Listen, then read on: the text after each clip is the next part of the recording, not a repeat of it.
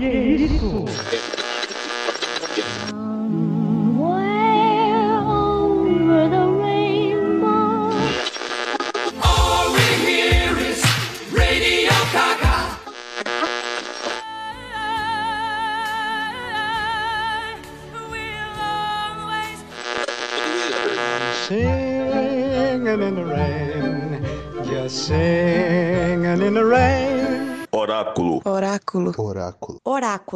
Oráculo. Oráculo. Oráculo. Oráculo. Oráculo. Oráculo. Oráculo. Você está ouvindo Oráculo Podcast.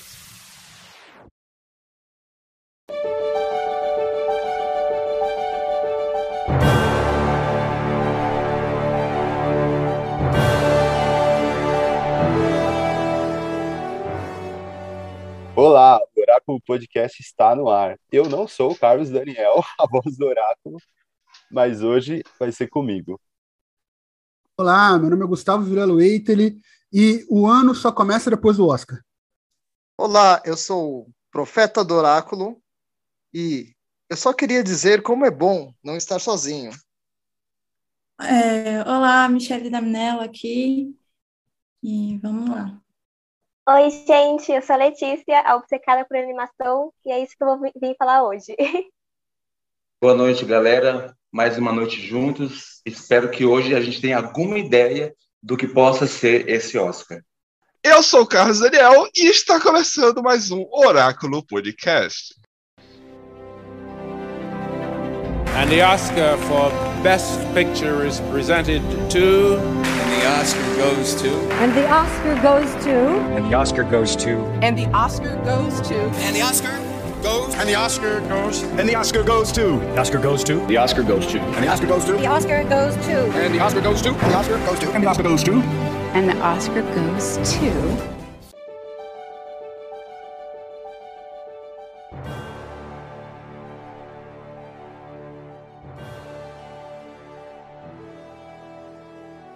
Então, queridos ouvintes, hoje nós vamos fazer uma pequena análise sobre a tão esperada lista do Oscar, né? Então a gente vai tentar analisar cada categoria, dando a nossa visão aqui dos nossos pequenos especialistas do Oráculo, para tentar dar uma luz aí para todo mundo que está curioso sobre essa lista. E a nossa primeira categoria é a categoria de curtas documentários. Então, na categoria de curtas de documentário, nós tivemos cinco, cinco indicados, foi Audible, Queen of the Basket, Basket, Lead Me in the Home, Three Songs for Benjamin e When We Are Bullies.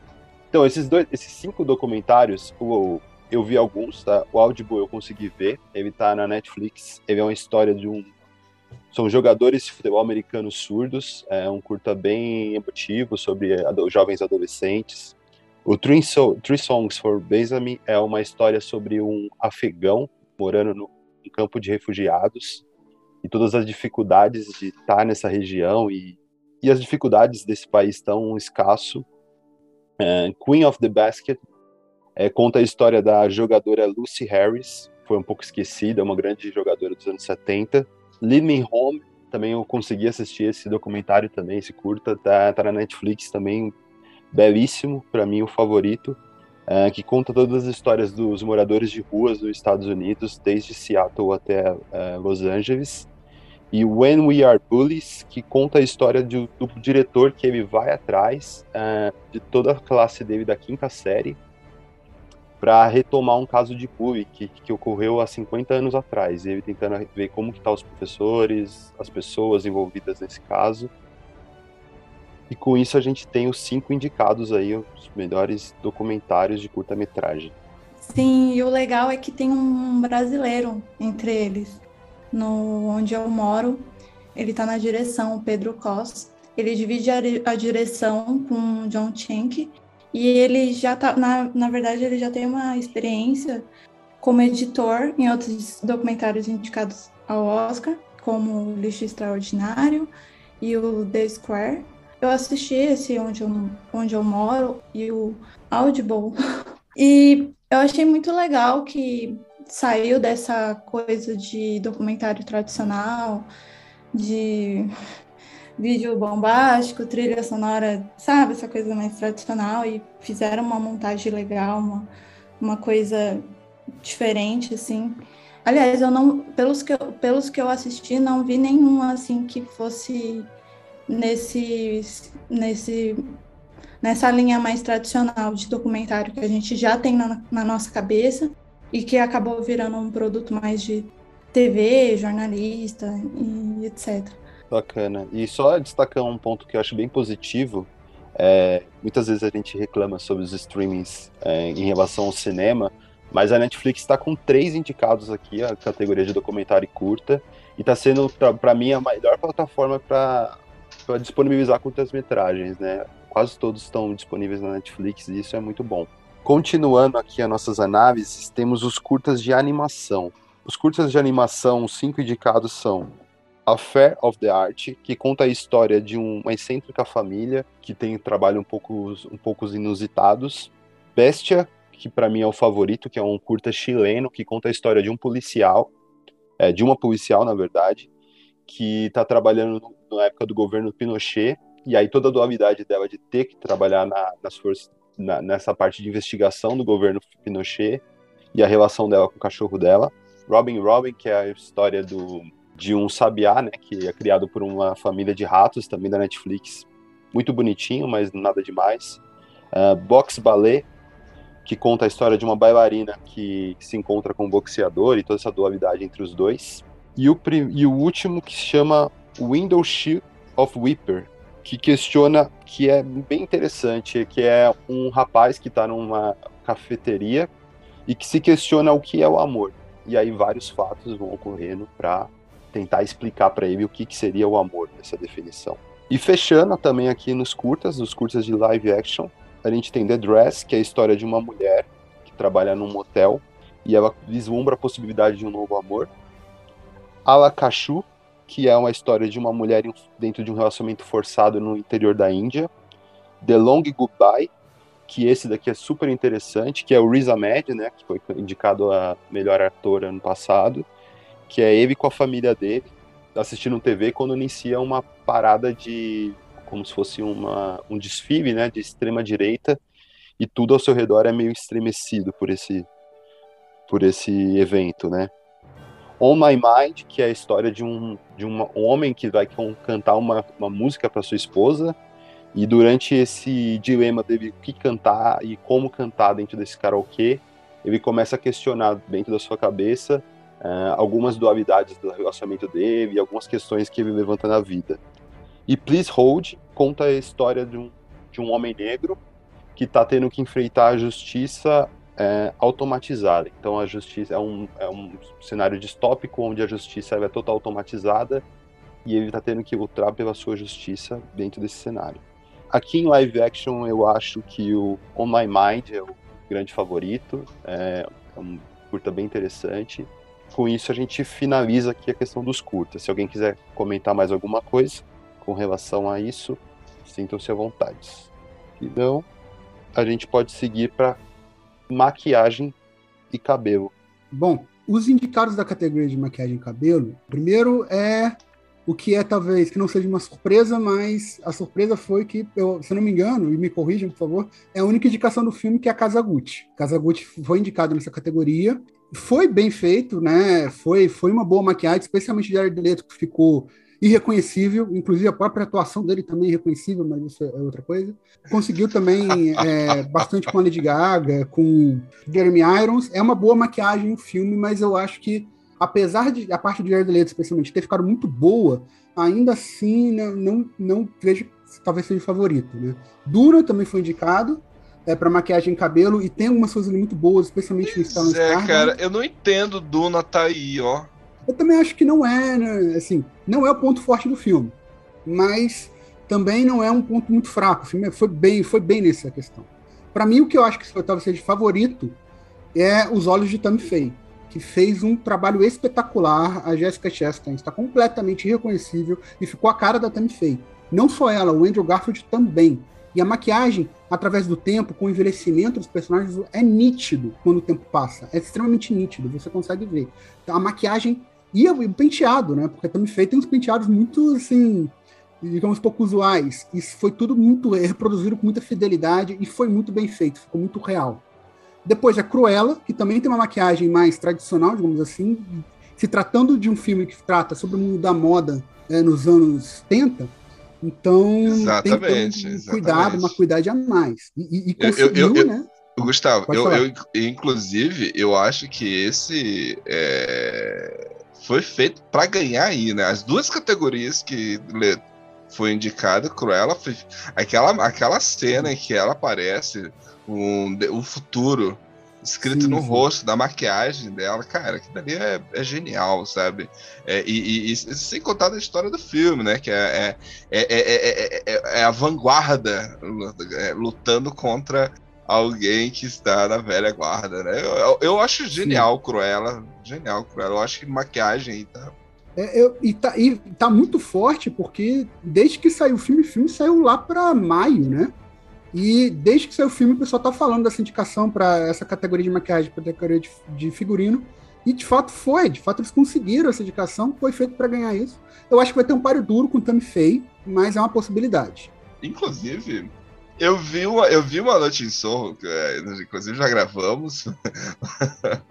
Você mencionou na época que a gente, nós gravamos, eu não tinha visto. Mas uma noite em Sorro meio que faz uma homenagem à Cruella. Não acredito que não foi uma homenagem, foi apenas uma coincidência de criativa mesmo, porque ela tem um vestido lá, que ela usa roupas, um vestido da personagem logo no começo. É como se fosse de revistas, de jornais.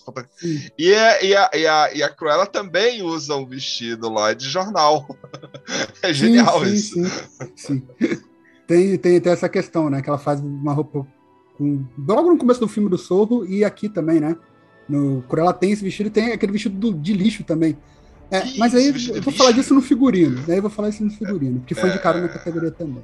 E para finalizar, talvez a grande surpresa, eu acho que é uma indicação que realmente ninguém esperava, que é a indicação de um príncipe em Nova York. Dois, né? Coming to America.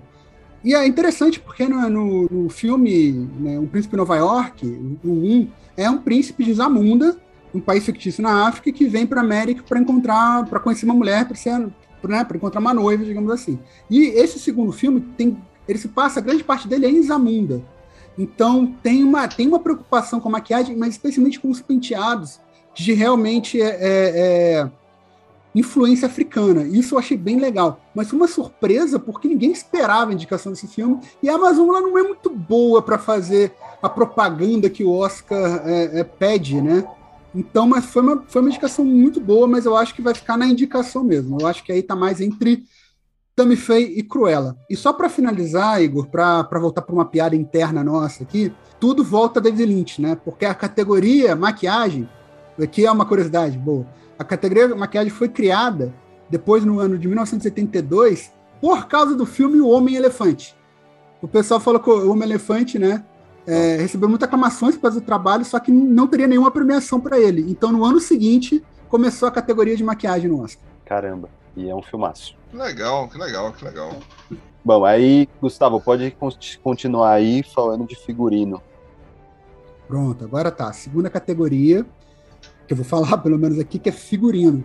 E aí a gente tem novamente, indica, como né, já foi comentado antes, mas a indicação da Jenny Bevan por Cruella. E, é a, a- a- e ela já tem um Oscar, a Jenny Bevan, ela ganhou um Oscar por Discurso do Rei. E convenhamos, se ela ganhou o Oscar por Discurso do Rei, ela merece muito mais por Cruella, porque a figurina é bem melhor. É um filme que trata do mundo da moda. E é impecável nesse sentido. Os figurinos são muito bons. É alta costura de verdade, da década de 70. É, acho que isso foi muito bem reproduzido, né? Depois tem Cirano, né? Tem o Massimo Cantini Parrini e Jaqueline Durran por Cirano. É a segunda indicação do Cirano. Ele concorreu no ano passado por Pinóquio. E a Jaqueline já ganhou em 2020 por Adoráveis Mulheres. É também um filme de época, tem figurinos muito bons. Eles fizeram mais de 70, 700 figurinos para esse filme. Mas é uma surpresa porque também ninguém esperava nenhuma indicação para Cirano, né? É, parece que a produtora não, não con- confiava muito no filme não fez uma, uma marketing bom junto com a academia. Tanto que Jim Clage não foi indicado, e era um nome que se cogitava talvez antes, mas não foi, porque não teve muita, muito marketing. Então acredito também que, que corre mais por fora, talvez assim. Depois a gente tem né, Jacqueline West e Robert Morgan por Duna. Morgan é a primeira vez que ele é indicado para o Oscar, mas a Jacqueline já é a quarta vez. Ela participou, por exemplo, ela fez o figurino do o curioso do caso de Benjamin Button. Eu vejo que Duna foi indicado, acho que muito, por, especialmente por causa dos figurinos, né, do cuidado que eles tiveram para criar todos aqueles figurinos, mas muito por causa dos trajes destiladores dos, é, dos Fremen, que foi realmente algo original e muito bem feito. Já que os outros figurinos, os do Sardaukar, os dos Atreides e dos Harkonnen, foi fortemente inspirado. Em, é, exato, foi bem simples e foi muito inspirado no filme de 84, que é o filme do David Lynch, aliás. Mas. A, a, a, o único, a única roupa que se destaca lá é o do Chale, o Chamalé, Michel. É o dele. É, exato. O e os trajes destiladores. Igual, eu achei que foram é. bem criativos. Assim. Mas é aquela coisa, eu acho que é uma indica... Duna recebeu muita indicação, especialmente área técnica, né? Mas eu vejo mais correndo por fora mesmo. Então, depois de Duna, a gente tem o Luiz Sequeira, e já foi indicado em 2017 pelo filme Forma da Água do Guilherme Del Toro, e esse ano é indicado novamente por outro filme do, do Del Toro, que é o Beco do Pesadelo. E se tem uma coisa que eu acho que nós temos que concordar aqui, é que os filmes do, Doutor, do Del Toro, se tem uma coisa que eles são, é bonitos. Bizarros. Mas são bonitos, cara, são lindos. Cara, filmes, né? é... Todo o design de produção, figurino. Né, Carlos? É muito bonito, que... é muito bonito, é muito, muito bonito, bonito, caramba, muito bonito. Aí, né, só para finalizar esse filme, falar do último, ele se passa na década de 40 e tem, né, looks bem opostos. Acho que os figurinos, eles demonstram bem, né, os artistas pobres, o circo de horror de um lado, é, e a elite do outro, com, né, e o figurino marca bem isso, faz uma, uma aquilo que, que as roupas fazem né, na nossa sociedade, que não, que é aquele marcar o status. Você sabe mais ou menos o gosto daquelas pessoas, ou mais ou menos o, a classe social daquela pessoa pela roupa que ele veste. Então, o filme consegue fazer isso muito bem também, e eu acho que tem uma, uma, uma possibilidade boa aqui. E por fim, Paul Tazewell, por Amor, Sublime Amor, que é o, é o remake do, do, do, do, filme da Broadway, que é dirigido pelo Spielberg. E é a primeira indicação que o Tazwell recebe, até porque ele veio direto da Broadway. Né? Ele era figurinista da Broadway. Então, isso foi extremamente acertado para o filme. Eu acho que a academia reconhece esse ponto aqui, porque, bom, Amor Sublime Amor é um musical da Broadway. Então, o cara conseguiu trazer aquilo pro a linguagem cinematográfica, né? A questão de gangue dos anos 50 e marcando bem com o figurino isso. Tá? E, querendo ou não, o Steven Spielberg ele é, ele é um, um, um mágico né, do cinema, as coisas que ele faz também é bem bonito e tem um cuidado de, de, de, produção bem grande. Mas eu acredito aqui que, eu, né, acredito que Cruella está na frente dos outros, assim, bem na frente. Ah, legal, Gustavo.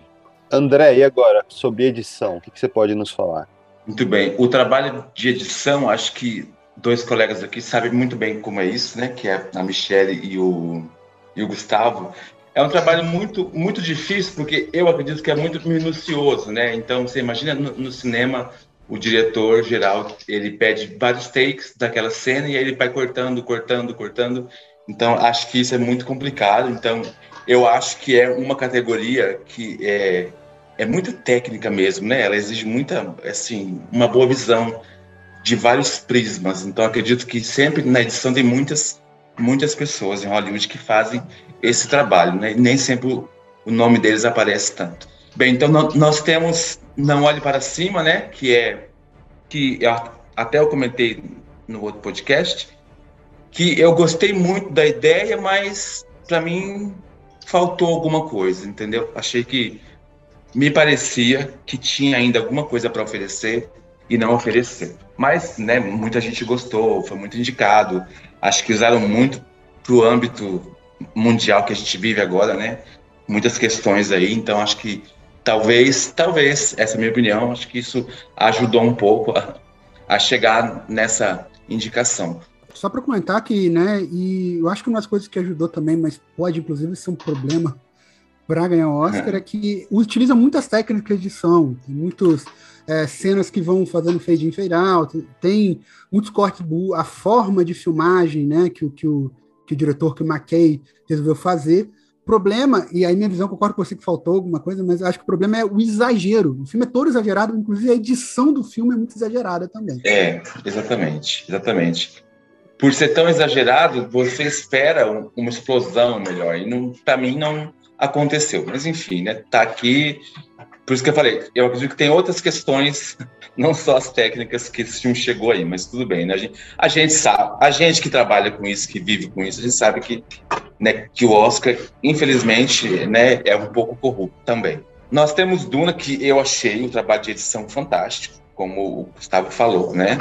Tudo que foi é, é, visualmente apresentado, tudo que foi o, o som que foi apresentado, realmente combinou, assim, na minha visão, combinou com tudo. Tudo foi, assim, é, é, é, muito bem construído, né? As camadas do filme foi muito bem construída. Eu não gostei muito do filme porque eu achei que o final me deixou um pouco, um pouco vazio, assim. Eu esperava que teria algo mais, assim, sombrio, sei lá. É que eu sou do, do terror, então eu, eu sempre espero algo muito pior e às vezes não acontece. King Richard, criando campeãs, eu não sei nem o que dizer, porque é uma história, né? Tá contando uma história e você, a edição trabalha muito o- o- na questão desse filme, né? Com a questão emocional. Então, as cenas que mais agradou, aquelas cenas mais fortes, onde o drama foi muito apresentado, eu acredito que é onde a edição trabalhou muito, deixou mais é, é, aparecer isso, né? Mas muita gente gostou, realmente é uma história, né? Muito bonita, bonita no sentido de, de resiliência, de, de al- alcançar alguma coisa, né? Mas também eu achei assim, sei lá, assim, foi uma história, mas podia ser melhor contada. Mas eu não vou discutir como história baseada em fatos reais, né? Muita gente gostou. E eu acredito que a edição realmente fez isso. Ela, ela focou nas cenas de drama, né? Na, nos closes que tinha muito drama. E os editores aí sabem muito bem o que é isso, porque é, o- é o que faz o povo, né? Pirar, surtar, gostar muito. Então, acredito que esse foi o trabalho. Em relação ao King Richard, eu acho que é isso que você falou. Eu não, não acho que seja um filme que tenha uma, uma edição tão criativa assim. Mas está a serviço do drama. Tanto que você sente mais a sim. questão da montagem da edição nos jogos de tênis. Especialmente no jogo É. final. Né, Você sente mais que dão, ali. né? Então, é. Exato, exatamente. Mas, Eu tipo, gostei. concordo com você, assim, não, não, não tem tanta coisa assim, entendeu? Enfim. É, é porque é uma história, né? Então, assim, uma história, né? Então, você vai contar realmente o que aconteceu e, assim, talvez, né? Se usassem mais elementos, mas aí também mudaria um pouco a história. Acho que essa não era, acho não, essa não era a, a, a proposta, né? Ataque dos Eu tenho, pro- eu tenho problemas com esse filme, mas, mas eu vou, dia que a gente Sério, gravar. Carlos? Fala aí, eu fala aí vou- eu alguma coisa pra nós. Nossa, mano, nossa. Só uma Meu coisa. problema- Não, não, não, não. Eu, eu sei, mas imagina assim: você tem duas mulheres negras em um esporte que é majoritariamente de branco. E aí, Quase essas duas 100% mulheres. até hoje. E essas duas Quase mulheres. Essas duas mulheres, tipo, elas são as melhores, por- ficaram por muito tempo no topo. E aí, na hora de fazer a biografia do faz do pai, mano. É, revoltante isso. Então, tanto é que, eu falei, tanto né? que nos Estados Unidos se fez uma. tá uma polêmica, né, com esse filme. Ficou uma É. polêmica com esse filme. Eu ainda não assisti e um dos motivos é por isso. É, Eu, eu, eu tô, eu tô, eu tô, me- eu tô cansado do regimento chorando. É, então, acredita. Eu acho assim que a edição escolheu um lado, porque né, você pode ver essa história, né, tem vários lados, né? Mas eles escolheram um lado e talvez não foi o lado que mais agradou, na minha opinião. Mas tem muita gente que gostou, então, é, é, enfim, a edição teve que trabalhar para focar o, o que era mais drama realmente, para chamar atenção, para contar a história. Mas tinha outros, tem outros lugares também que poderia ser contada a história, mas realmente não, não foi explorado, né? E aí temos também Ataque dos Cães, que eu, assim, amei esse filme, realmente, a gente até fez na outra live, né, no outro episódio. É, realmente, o trabalho de edição foi fantástico, perfeito, combinou muito a, a- fotografia com a entrada da música, depois as cenas de silêncio com o som, né, do, do Camembert caminhando, né, até o barulho do cigarro dele fumando ficou evidente. Então, assim, acredito que foi um trabalho muito bem feito da edição, né, de trabalhar é, o visual, né, a, a- a- trabalho de de câmeras, né, os sons muito bem feitos, né, deu todo o toque sombrio que tinha que ter em algumas cenas, o toque de, de dúvida, de, de, desespero, depois de tristeza, enfim, todas as, as, questões que o filme apresenta, como os vários personagens, que, na minha opinião, teve muitos personagens principais, porque cada um deles tinha alguma questão ali introvertida que precisava, que foi exposta, né, no filme, e acredito que deu muito bem. E para terminar, nós temos Tic Tic Bom, né, que é a história do Jonathan Larson, né, que que o Andrew, Andrew Garfield fez, eu achei muito bem, porque esse ator, para mim, é muito sem graça. É, eu não gosto dele. Eu não gosto de herói, então, né, ele no Homem-Aranha, para mim, é, é, a mesma porcaria. Mas ele, eu achei que nesse filme, por ele contar a história de um grande dramaturgo do teatro, ele foi muito bem.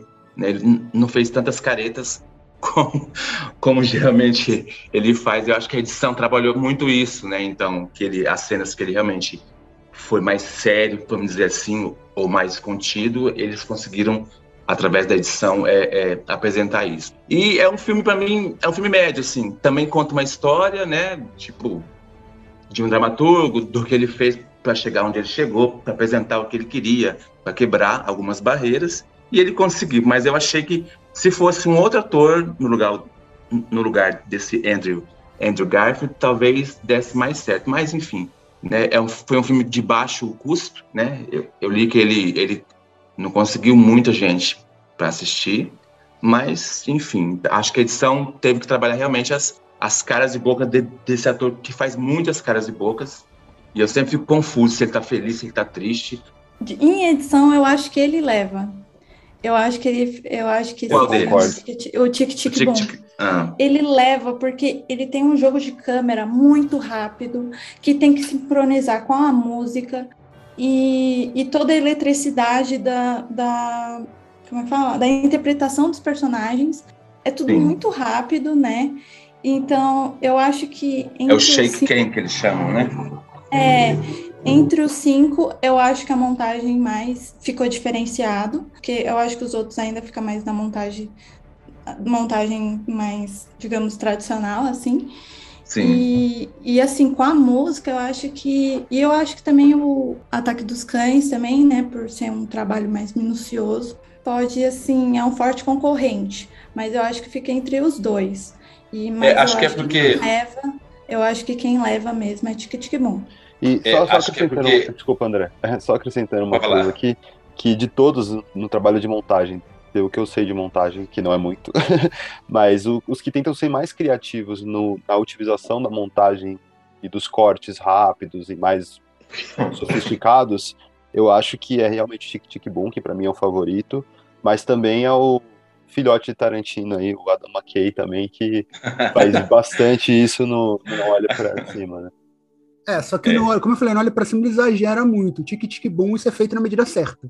Eu acho é, que essa é, a diferença. Sim. Eu acho que eu não, acho que eu, assim, eu não gostei da história, então eu realmente, né, mas aí já é uma questão pessoal minha, né? Eu gostei mais de Ataque dos Cães, então pra, me parece que a edição foi muito mais elaborada, tudo, mas eu entendo sim o que a Michelle falou, realmente, num trabalho, né, onde tem que ter música rápida, né, cenas rápidas, takes rápidos, tem que ser feito um trabalho muito bom mesmo. Então, realmente, tecnicamente, com certeza, né? Mas realmente a história não me prendeu muito, eu não conhecia a história, então eu tive que ler. Mas com certeza, né? Ele vai, apesar de não ter muita gente como queriam, né? Que foi até o cinema assistir, mas acredito que sim, né? Pelo menos a crítica, né? Imediata está dizendo que ele é um dos preferidos. Então, mas eu ainda fico com o ataque dos cães, por, causa, por uma questão visual mesmo, assim, né? Toda a questão de de edição visual ficou perfeito para mim, então eu achei incrível. Mas vamos ver, né? Esse Oscar é, tá é meio. Que o Ataque dos Cães ele é bem, ele é bem detalhista, já, já nos sim, planos, sim. nos planos. Eu acho, mas esse Oscar tá muito doido, né? Porque eu achei que Titã iria concorrer na edição. Achei que iria entrar, né? Eu achei, apesar de eu não, não ter gostado. E não entrou, porque realmente Titã, sim, eu acho. Aí seria isso que vocês falaram sobre a edição das câmeras das cenas rápidas, né? Apesar de não ter música, mas Titã chocou muito nessa questão aí do, desse trabalho. Então, mas você vê, nem foi indicado, né? Então, são surpresas. Vamos lá. É que o Tic Tic Boom, ele tem esse, essa coisa... Porque ele tem uma carga dramática, né? O filme. Só Sim. que ele tem essa energia do, do personagem principal e, e ele mantém isso, é, é muito contínuo, é bem assim, como o Gustavo disse, é na medida certa, Equilibrado, né? equilibrado, assim. É. Eu achei, eu acho que pra É mim. verdade, eu concordo ganharia. com isso. Concordo. Pra mim ele ganha. equilibrado. E André, agora saindo de edição e entrando no mise-en-scène completo, design de produção, o que, que você tem a nos dizer sobre os indicados? É, se repete a mesma. Olha, tem a, a tragédia de Macbeth, que é uma história bem interessante, né? Bem, eu vou falar assim, eu não assisti o Beco do Pesadelo, só li os comentários, as críticas, né? É uma história de vai e vem, de, de, de, de como fala? De tramas e tramas, né? Então, enfim, traições e para rodar a história. Mas design de produção, gente, o que eu entendi é que ele, ele vai ele vai é, explorar aquilo que é mais, ah, como que eu posso dizer isso? Aquilo que é mais evidente, né? Então, Ataque dos Cães, acredito que tem muita coisa assim. Ah, amor, Sublime Amor, né? Eu gostei muito, acho que o Igor também gostou muito, né, Igor? Você que falou que gostou, né? Não, esse Foi eu não vi ainda. Esse foi um dos que eu não consegui ver. É um, é um Romeu e Julieta moderninho, assim, né? Sim, Não é. moderninho, mas ele, ele, a história é bem legal, né? As, as musical, cenas. né? Isso. Os takes de sequência, né? Nisso que a gente falou de construção de música, cena, roteiro, música, cena, roteiro, pra mim foi muito bem construído, né? Então, talvez é, é, leve, eu acho. Duna é um trabalho muito bem construído. Eu acredito que leva, talvez, também esse prêmio, né? É, essa estatueta, porque é, design de produção trabalha a sequência, né? Vocês que são editores aí podem me, me desmentir se eu estiver blefando. Mas é muito bem construído as cenas, uma atrás da outra, né? Assim, tudo é muito conectado. Parece que realmente o filme foi muito bem. Todo mundo sentou, estudou, né? Falei, é essa cena, a próxima é essa, e tudo foi muito bem construído. Então, eu acredito que para essa, para essa técnica de design, né? Acho que tem que ter essa, essa coerência nas cenas, né? A sequência. Eu não gostei muito da história, apesar de ser uma história fictícia, né? Num futuro muito lá na frente, mas eu gostei assim que é uma história que faz sentido para o que propõe. né? Então as cenas, tudo é muito bem feito, né? O, o visual, o audiovisual é perfeito, né? Quem foi no cinema sabe. Então para mim também tem muitas chances de, de levar aí. O Beco do Pesadelo eu não vou dizer nada porque realmente eu não, posso falar nada. Eu só vi as críticas, né? Não, não foram muito muito bons, parece que é bem fraquinho. André, E só, só um adendo aqui rapidinho, já que eu vi o Beco do, do Pesadelo. É, o Beco do Pesadelo ele tem toda essa, essa áurea de circo, né? Ele tem um- um- uma construção muito minu- minuciosa, né? O, o Del Toro ele, ele é muito preocupado, né? Com, com, com todos os elementos que estão aparecendo ali na cena, não só no primeiro plano, mas no segundo plano.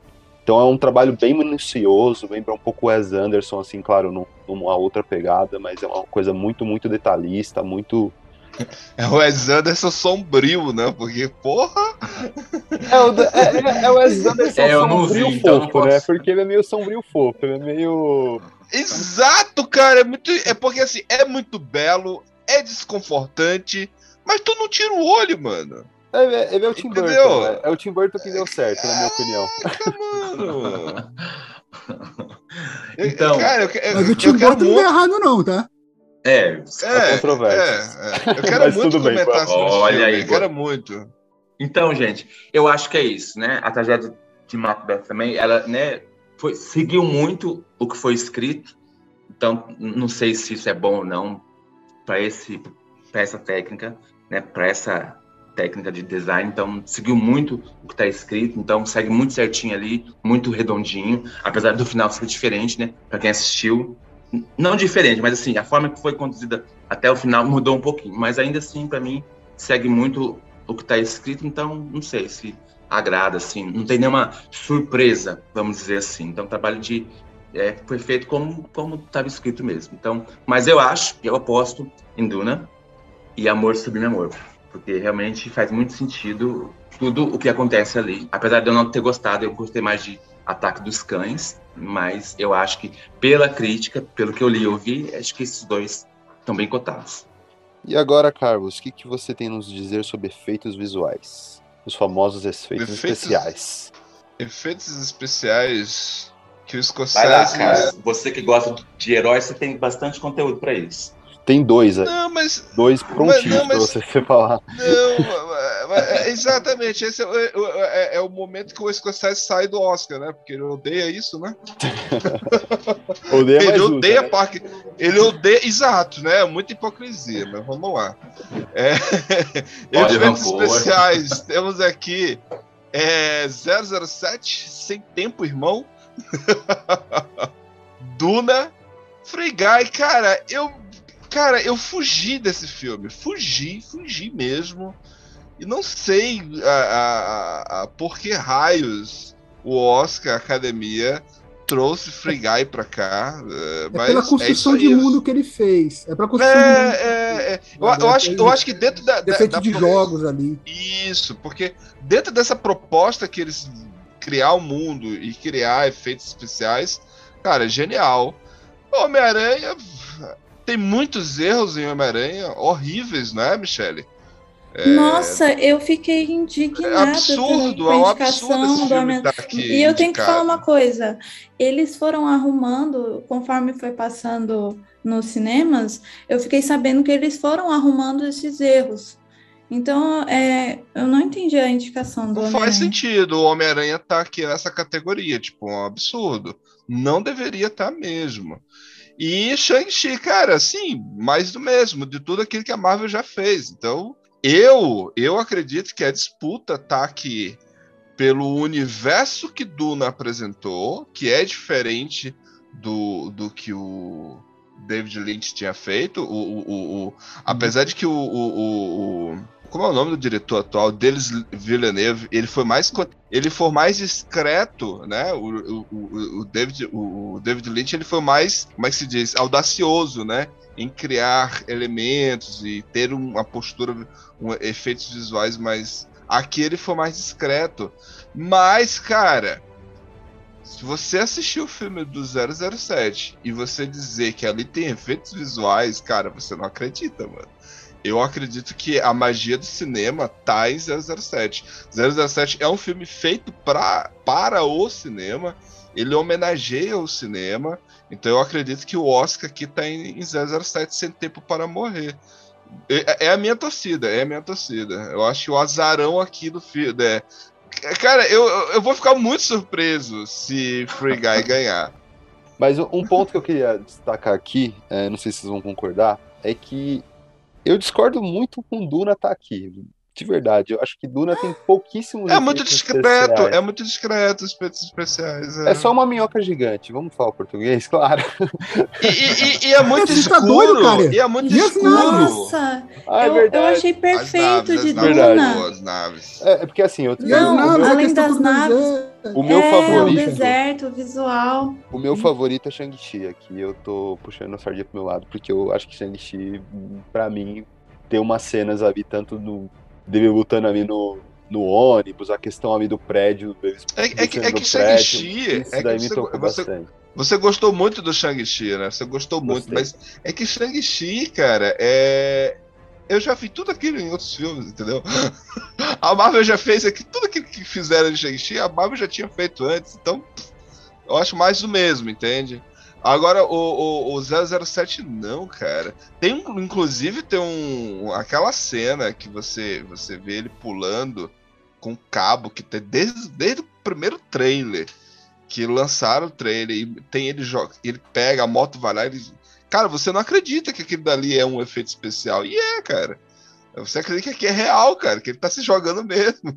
É genial aquilo, cara. Mas vamos agora pra fotografia, Carlos. O que, que você tem a dizer sobre a fotografia? Ai, ai, Aí, aí fotografia é interessante, né? Porque aqui, mais uma vez, Duna. Só que. É, é isso, Duna. É, é, é contemplativo por ser um universo diferente. É um mundo. Então você. Não tem como você num Space Opera você não querer ver coisas novas, mas, mais uma vez eu digo, muito discreto. Eu achei muito escuro. Muito escuro, mas não gostei de Duna. Mas ok, beleza. A tragédia de Macbeth, esse filme eu tenho que assistir. Eu amo filme em preto e branco. Eu não sei se o filme todo é em preto e branco, se vocês já Ele é. assistiram. Ele é todo preto e O branco. filme todo em preto. Cara, eu acho isso genial, acho isso brilhante. O Amor Sublime Amor, cara, o, o nosso Spielberg, ele esbanja talento na direção e com certeza ele deve estar. Esse filme, eu, eu, eu, eu quero assistir esse filme, eu ainda não assisti, porque inclusive. Eu não, não, não vou falar. No dia que eu ia assistir esse filme, eu assisti outro, que não é um filme. Vamos lá. Aí, depois, temos aqui, cara, aí, cara, eu acho que é o grande favorito, que é o Ataque dos Cães. Tipo, eu só tô com medo, sabe do que que é? É que é o seguinte, Ataque dos Cães tem 11 indicações, não é isso? 12. É, mais 12 indicações, né? O filme do Scorsese do- da última vez teve 10 e não levou nenhum. Eu tô com muito medo disso acontecer, cara. Muito medo. Tipo, tipo assim, é, categorias assim que, tipo, ah, Ataque dos Cães vai levar. Aí de repente o outro ganha. Aí chega lá, entendeu? Ah, ah, mas melhor filme, o, Ataque dos Cães já ganhou. Aí, né, uma categoria que era fatal o Ataque dos Cães ganhar, não ganhar. Porque, querendo ou não, existe um, um- um jogo, é um jogo, né? E você, você não tem como você ter. É tipo ano passado. Ano passado o Oscar contou tanto que a premiação ia ser dada. O, o ator lá que morreu, o o. Chadwick Boseman. E contaram tanto que ia ser dada a ele e no final não foi, né? Muita gente ficou contando. Então isso acontece, cara. Então eu tô com medo de, de Ataque dos É. Não levar. Eu tenho Eu medo também, medo. mas assim, quando eu vi as indicações, assim, eu que assisti o filme várias vezes, quando você assiste o filme e depois vê a indicação, você consegue realmente Não, identificar. é maravilhoso. O né, filme então. tem que tem que ter. Eu acho que é aqui. Eu acho que é aqui. Eu, Eu sou iludido, cara. entre- Você tem que ganhar alguns. Eu sou iludido. Eu, eu fico aqui entre o Beco do Pesadelo. E é melhor filme. Eu acho. O, pra mim, assim, o Beco do Pesadelo tem uma fotografia linda, linda, Sério? lindíssima, preciso ver, linda, então. linda. É uma coisa assim, tipo, é, é- é- é o universo de um circo. Lembra muito Águas para Elefante. Você assistiu, Michele? Águas para Elefante? Não, não assisti. Não É, com o nosso Batman. eu não. não- Ele é Nicole Batman Kidman, aí. né? Ou, não, não é Nicole Kidman. Não, é a Ah, Reese, não? Isso, é, É a Reese, é Reese. verdade. É, Mas cara, lembra muito aquele filme lá, e, e- e só que sombrio, sabe? O labirinto do fauno, e monstros, e coisas bizarras, mas, só que não tem monstro. Só que o, o monstro é o ser humano, sabe? É incrível, cara. Filme é incrível, sem contar a. a- cara, a- vamos gravar sobre esse filme. Então eu fico aqui entre a- a a- o incômodo e ao mesmo tempo a contemplação de O Beco do Pesadelo e a beleza de Ataque dos Cães. Ataque dos Cães leva por ser belo. O Beco do Pesadelo, talvez, pelo incômodo. e ao mesmo tempo belo também. Bom, agora a gente vai falar sobre as canções originais. E esse ano tem duas desconhecidas aí, quase não fazem sucesso, que é a Bibi Eilish no No Time to Die, do 007, e Beyoncé por eh, King Richards com a música Be Alive. Fora isso, a gente tem o, o Van Morrison por Down to Do- Joy, do, do Belfast. É, é uma música bem feel good. Ah, Time to Die, Baby Eilish é muito segui- seguindo a linha do que a Adele já tinha feito, né? E se ela ganhar, ela vai ser a cantora mais jovem a que interpretou música do 007 a levar a Oscar. é, desde a Adele, né? Então vem a Adele com, com Skyfall, que ganhou. Sam Mas a Smith Adele, com... a Adele tinha, tinha quantos anos? Música mais perfeita, perde só para. Não, é que eu, eu é- dizer é- que os últimos dois, os últimos, os últimos dois 007 deram os prêmios de melhores canções. Ah, tá, tá, tá. Isso, E a, e a Billie. Eilish, ela Adele, o Sam Smith, o- pelo Written on the Wall, e agora a Billie Eilish sendo indicada pelo No eu acho que talvez seja a favorita. E aí a gente também tem a, a Diane Warren com Somehow You Do. E essa, essa Diane Warren já foi indicada 17, 17 não, 13 vezes ao Oscar. Reba McIntyre, tá? Só pra falar. É, Reba, A cantora isso, country, Reba. a Reba.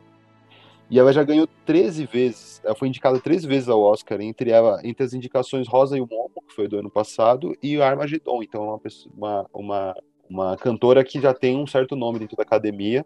É, a minha indicação, que eu acho é, de todos, eu ouvi todas as músicas, a gente pode deixar uns trechinhos. Aqui. a, a canção original do, do Encanto não tá aí, não?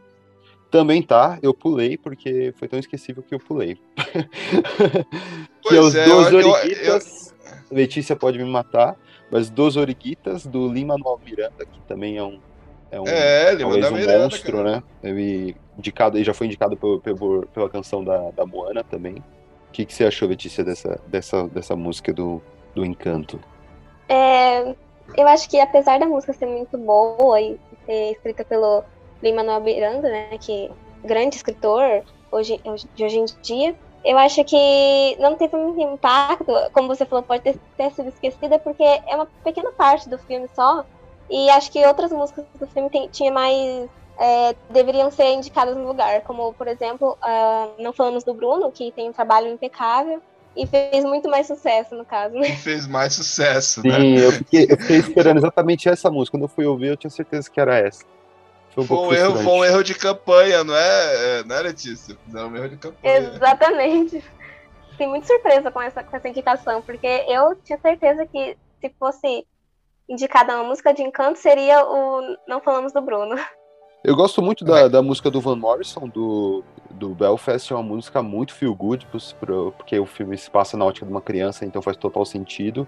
Mas a minha grande favorita é a Billie Eilish. Eu acho que a Billie Eilish vai bater em todo mundo esse ano. Cara, eu quero muito, cara. 007 tem que levar pelo menos um Oscar. Eu concordo, mas eu, eu não descartaria a, a Be Alive da Beyoncé tão fácil, não. Eu, eu, eu acho que eu- a, a música, ela, ela não casou tanto pra mim com o filme. Ela tem um. Ela tem uma luta ali de empoderamento que o filme não consegue trazer, mas isso Então, não é- quer é dizer problema nada. né? de. Isso é um problema de, de. Aí eu concordo, é um problema de falta de. Não é personalidade a palavra, mas falta de definição do filme em si. É, É, o que o Carlos falou e a Michelle mais- comentou. tem mais a história das duas melhores tenistas, mas o foco é o pai. É, tá, tudo bem, enfim, tá bom. Mas é, é, acho que tem isso. Mas é, eu não descartaria, até por ser Beyoncé, né? Ainda mais depois da, da Gaga já ter ganhado esse Oscar também. Mas eu, a música que eu mais gosto é, é da, da Billie Eilish, mas eu sou suspeito porque eu já vi todos os filmes do 007 até hoje. E pulando agora de canção original para trilha sonora. A gente vai começar aqui com o meu favorito, que é o Johnny Greenwood, que é o responsável pela trilha de Ataque dos Cães. Ele também assina a trilha sonora dos filmes Licorice Pizza e Spencer, mas não, eles não entraram, e foi indicado unicamente para Ataque dos Cães. Ele é um britânico de 50 anos. Uma curiosidade dele é que é guitarrista do Radiohead. Ele foi eleito um dos melhores, deve estar entre os 50 melhores guitarristas eh, da história pela revista Rolling Stones. Ele, ele é muito famoso, tá? O Johnny Greenwood, ele, ele, só- ele faz quase todas as trilhas do, do Paul Thomas Anderson e também da, da Vinnie Ram- Ramsey, Ramsey. E ela é muito famosa, ele é muito famoso por, por essas trilhas de som dissoantes, um pouco com, com sons mais atônicos. E é legal que no Ataque dos Cães ele faz uma trilha para cada personagem. E é, e é interessante o quanto que essa trilha diz, diz tanto sobre cada personagem. Então, você vê uma trilha pro, pro Phil, ele tem uma trilha. Tenta ser western, mas ao tempo, mesmo tempo é uma trilha rebuscada. A trilha da, da Kristen Dust é uma. Literalmente é um piano desafinado. É, e quanto mais ela é provocada no filme, mais desafinado esse piano fica. O personagem do Cody McPhee também, ele tem uma trilha super ameaçadora o tempo inteiro. Então, cara, foi um trabalho muito bonito do Johnny Greenwood. Eu espero bastante que ele ganhe esse Oscar. O nosso segundo indicado, que é o talvez um depois do Ennio Morricone, o grande nome, né, do, das trilhas no cinema, que é o Hans Zimmer, né, que é um alemão de 64 anos, famoso pelas trilhas do Ridley Scott e do Nolan.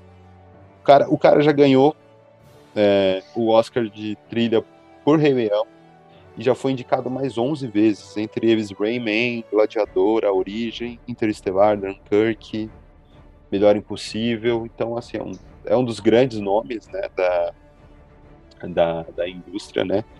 Mas então, o Hans Zimmer está indicado por Duna, né? É, que é uma trilha que ele, tenta, ele traz elementos. O legal de Duna é que quando o Villeneuve falou sobre o filme, o, ele pediu que a trilha fosse bem messiânica e que tivesse muitas uma, um olhar feminino.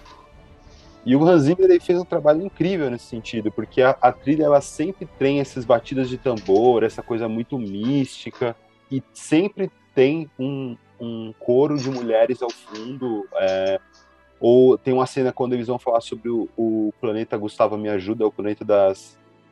Arrakis. da- Não, não é o Arrakis, não. É o planeta daquelas mulheres, das madres lá, que usam a voz. Ah, sim, não, das, das Bene Gesserit. Exato. Gesserits. E, e quando vai falar desse planeta, então a, a trilha é- são várias mulheres cochichando, que seria remetendo à própria voz. Então foi um trabalho para mim muito delicado do Hans Zimmer, muito bem executado. Cara, eu achei muito cansativo, mano, Duna.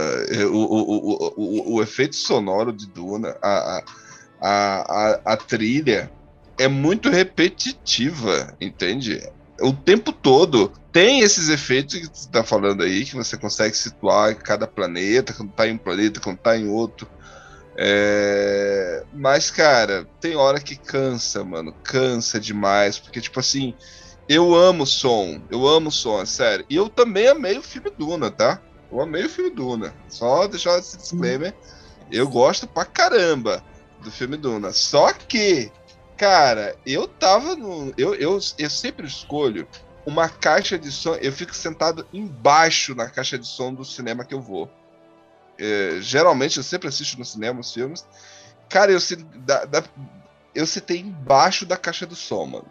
Cara, tinha a hora que meu ouvido começou a doer, cara. É, é- é- é- Caraca, mano, não precisava de tudo isso. Coisa que em 007, que também é ele que faz, é diferente, porque lá é mais discreto. A música do 007, a que ele faz pro, 00 pro James Bond, não é aqui, tipo, ele não precisa ficar o tempo todo martelando mesmo, as mesmas notas, sabe? Sei lá, cara, É, mas, eu gosto. Mas eu acho que em Duna não foi, foi, não foi uma questão do Hans Zimmer.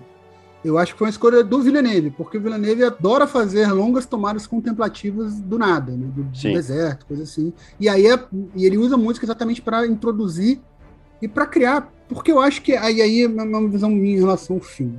Mas é, ele tenta criar, através do- dessas imagens contemplativas e, da- e do som, simular um efeito do melange, digamos assim, entendeu? Deixar a gente um pouco aturdido, um pouco meio sem base do que está acontecendo. E às vezes cansa, concordo. Mas eu gostei muito do, do- do- da trilha também, apesar desse ponto de. E eu concordo com você, em alguns pontos ela fica repetitiva assim. Continuando aqui, a gente tem o Alberto Iglesias, que é o. tá indicado por Madres Paralelas, é um espanhol de 66 anos. Esse famoso. Alberto Iglesias é o filho do Julio? Do Rolito? Não, acredito que não. Eu sei, eu sei que ele é o grande. Ele é o responsável por todas as trilhas do Almodóvar. Praticamente da carreira inteira do Almodóvar é ele que, que faz, assina todas as trilhas. Oh, então É, o cara e- sabe. E ele foi indicado por três Oscars, tá? O Jardineiro Fiel, é, O Caçador de Pipas e O Espião que Sabia Demais. São indicações recentes, até pelo, pelo tempo. Então é um cara que a academia gosta bastante. A trilha dele tem uma pegada bem regional, tá? Bem Almodóvar mesmo, né? Com esses pontos de tensão. É algo muito, muito recorrente na carreira do Almodóvar, né? Então a trilha tem essa tendência. Mesmo não ter visto o filme, eu vi a trilha. A gente sabe para onde vai o filme. E continuando a gente... Michele, Michele, Michele, Ah. da próxima vez que tiver o filme do Almodóvar, você tem que gravar com a gente, pelo amor de Deus. É, mas Ah, eu quero tá muito, chegando, eu né? adoro ele. Eu adoro ele. Eu quero muito participar. Agora continuando, a gente tem o Nicholas Brittle, que é o, é o responsável por Não Olhe Pra Cima, tá? Um americano, 41 anos, famoso pelas trilhas de um, de um diretor que eu sei que tem um, um oráculo aqui que gosta bastante, que é o Barry Jenkins, né? Do Moonlight, se a Robil falasse. É, é um filme que tá falando, faz muitas colagens de músicas, né? Aquilo que eu falei, né? O Adam McKay é um filhote do Tarantino, ele tenta copiar bastante coisa do, Tarantino. Inclusive com a trilha sonora nesse sentido, que é uma trilha de colagens, né? É, E agora eu quero fazer aqui uma, É. uma, uma denúncia. Um programa tem denúncia, não é Cultura, tem denúncia. Como assim? Como assim? Tá? É, não olhe para cima está indicado. E o Noite Passada em Sorro não está. Isso é inaceitável. Noite Passada em Sorro não está nessa lista, é inaceitável. Pronto.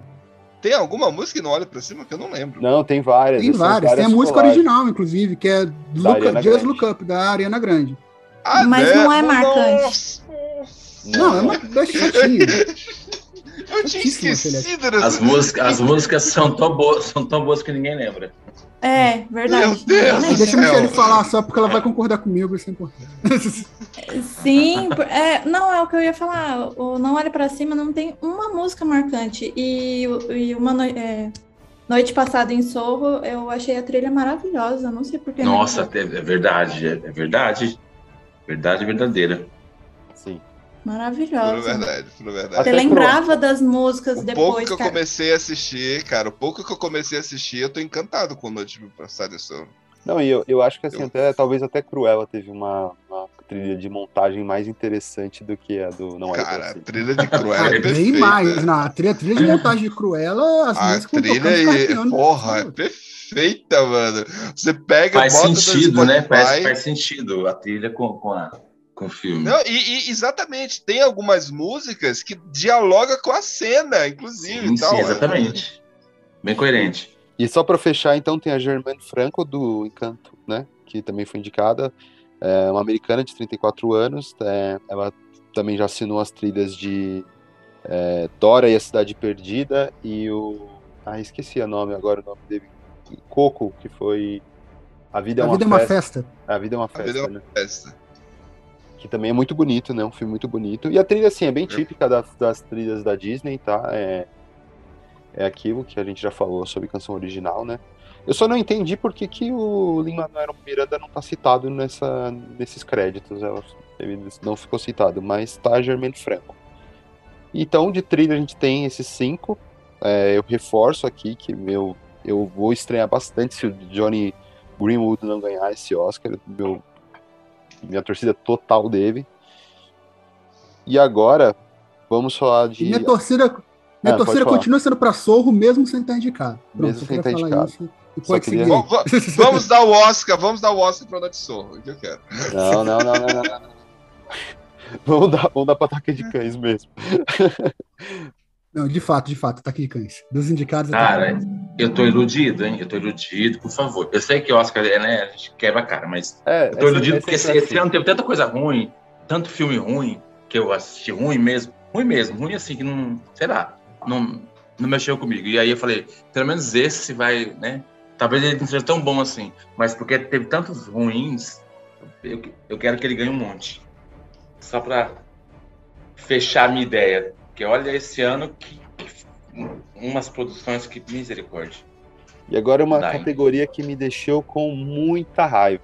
E acho que a Michelle também vai concordar comigo, que é documentário, porque me enganou direitinho, porque me fez ver Nossa, 15 documentários e, e quase todos não nada. foi indicado. Verdade. Que tá.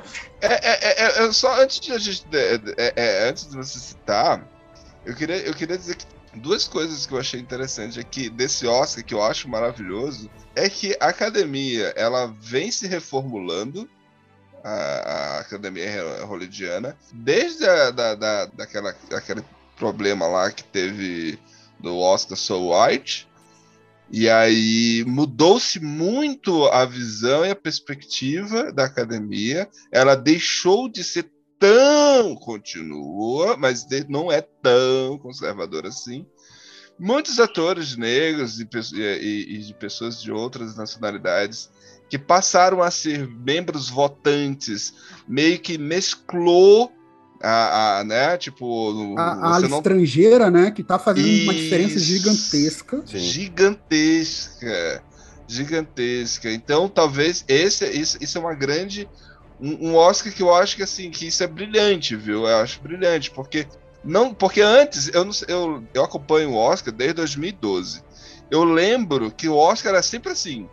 é, você vai ter lá, ah, qual o filme que tá fazendo melhor campanha? Tá ganhando tal, já ganhou tal, aí chega no, ah, é esse mesmo. Aí todo mundo já sabe, é, esse vai ganhar. Aí e o Oscar vai para, é ele mesmo.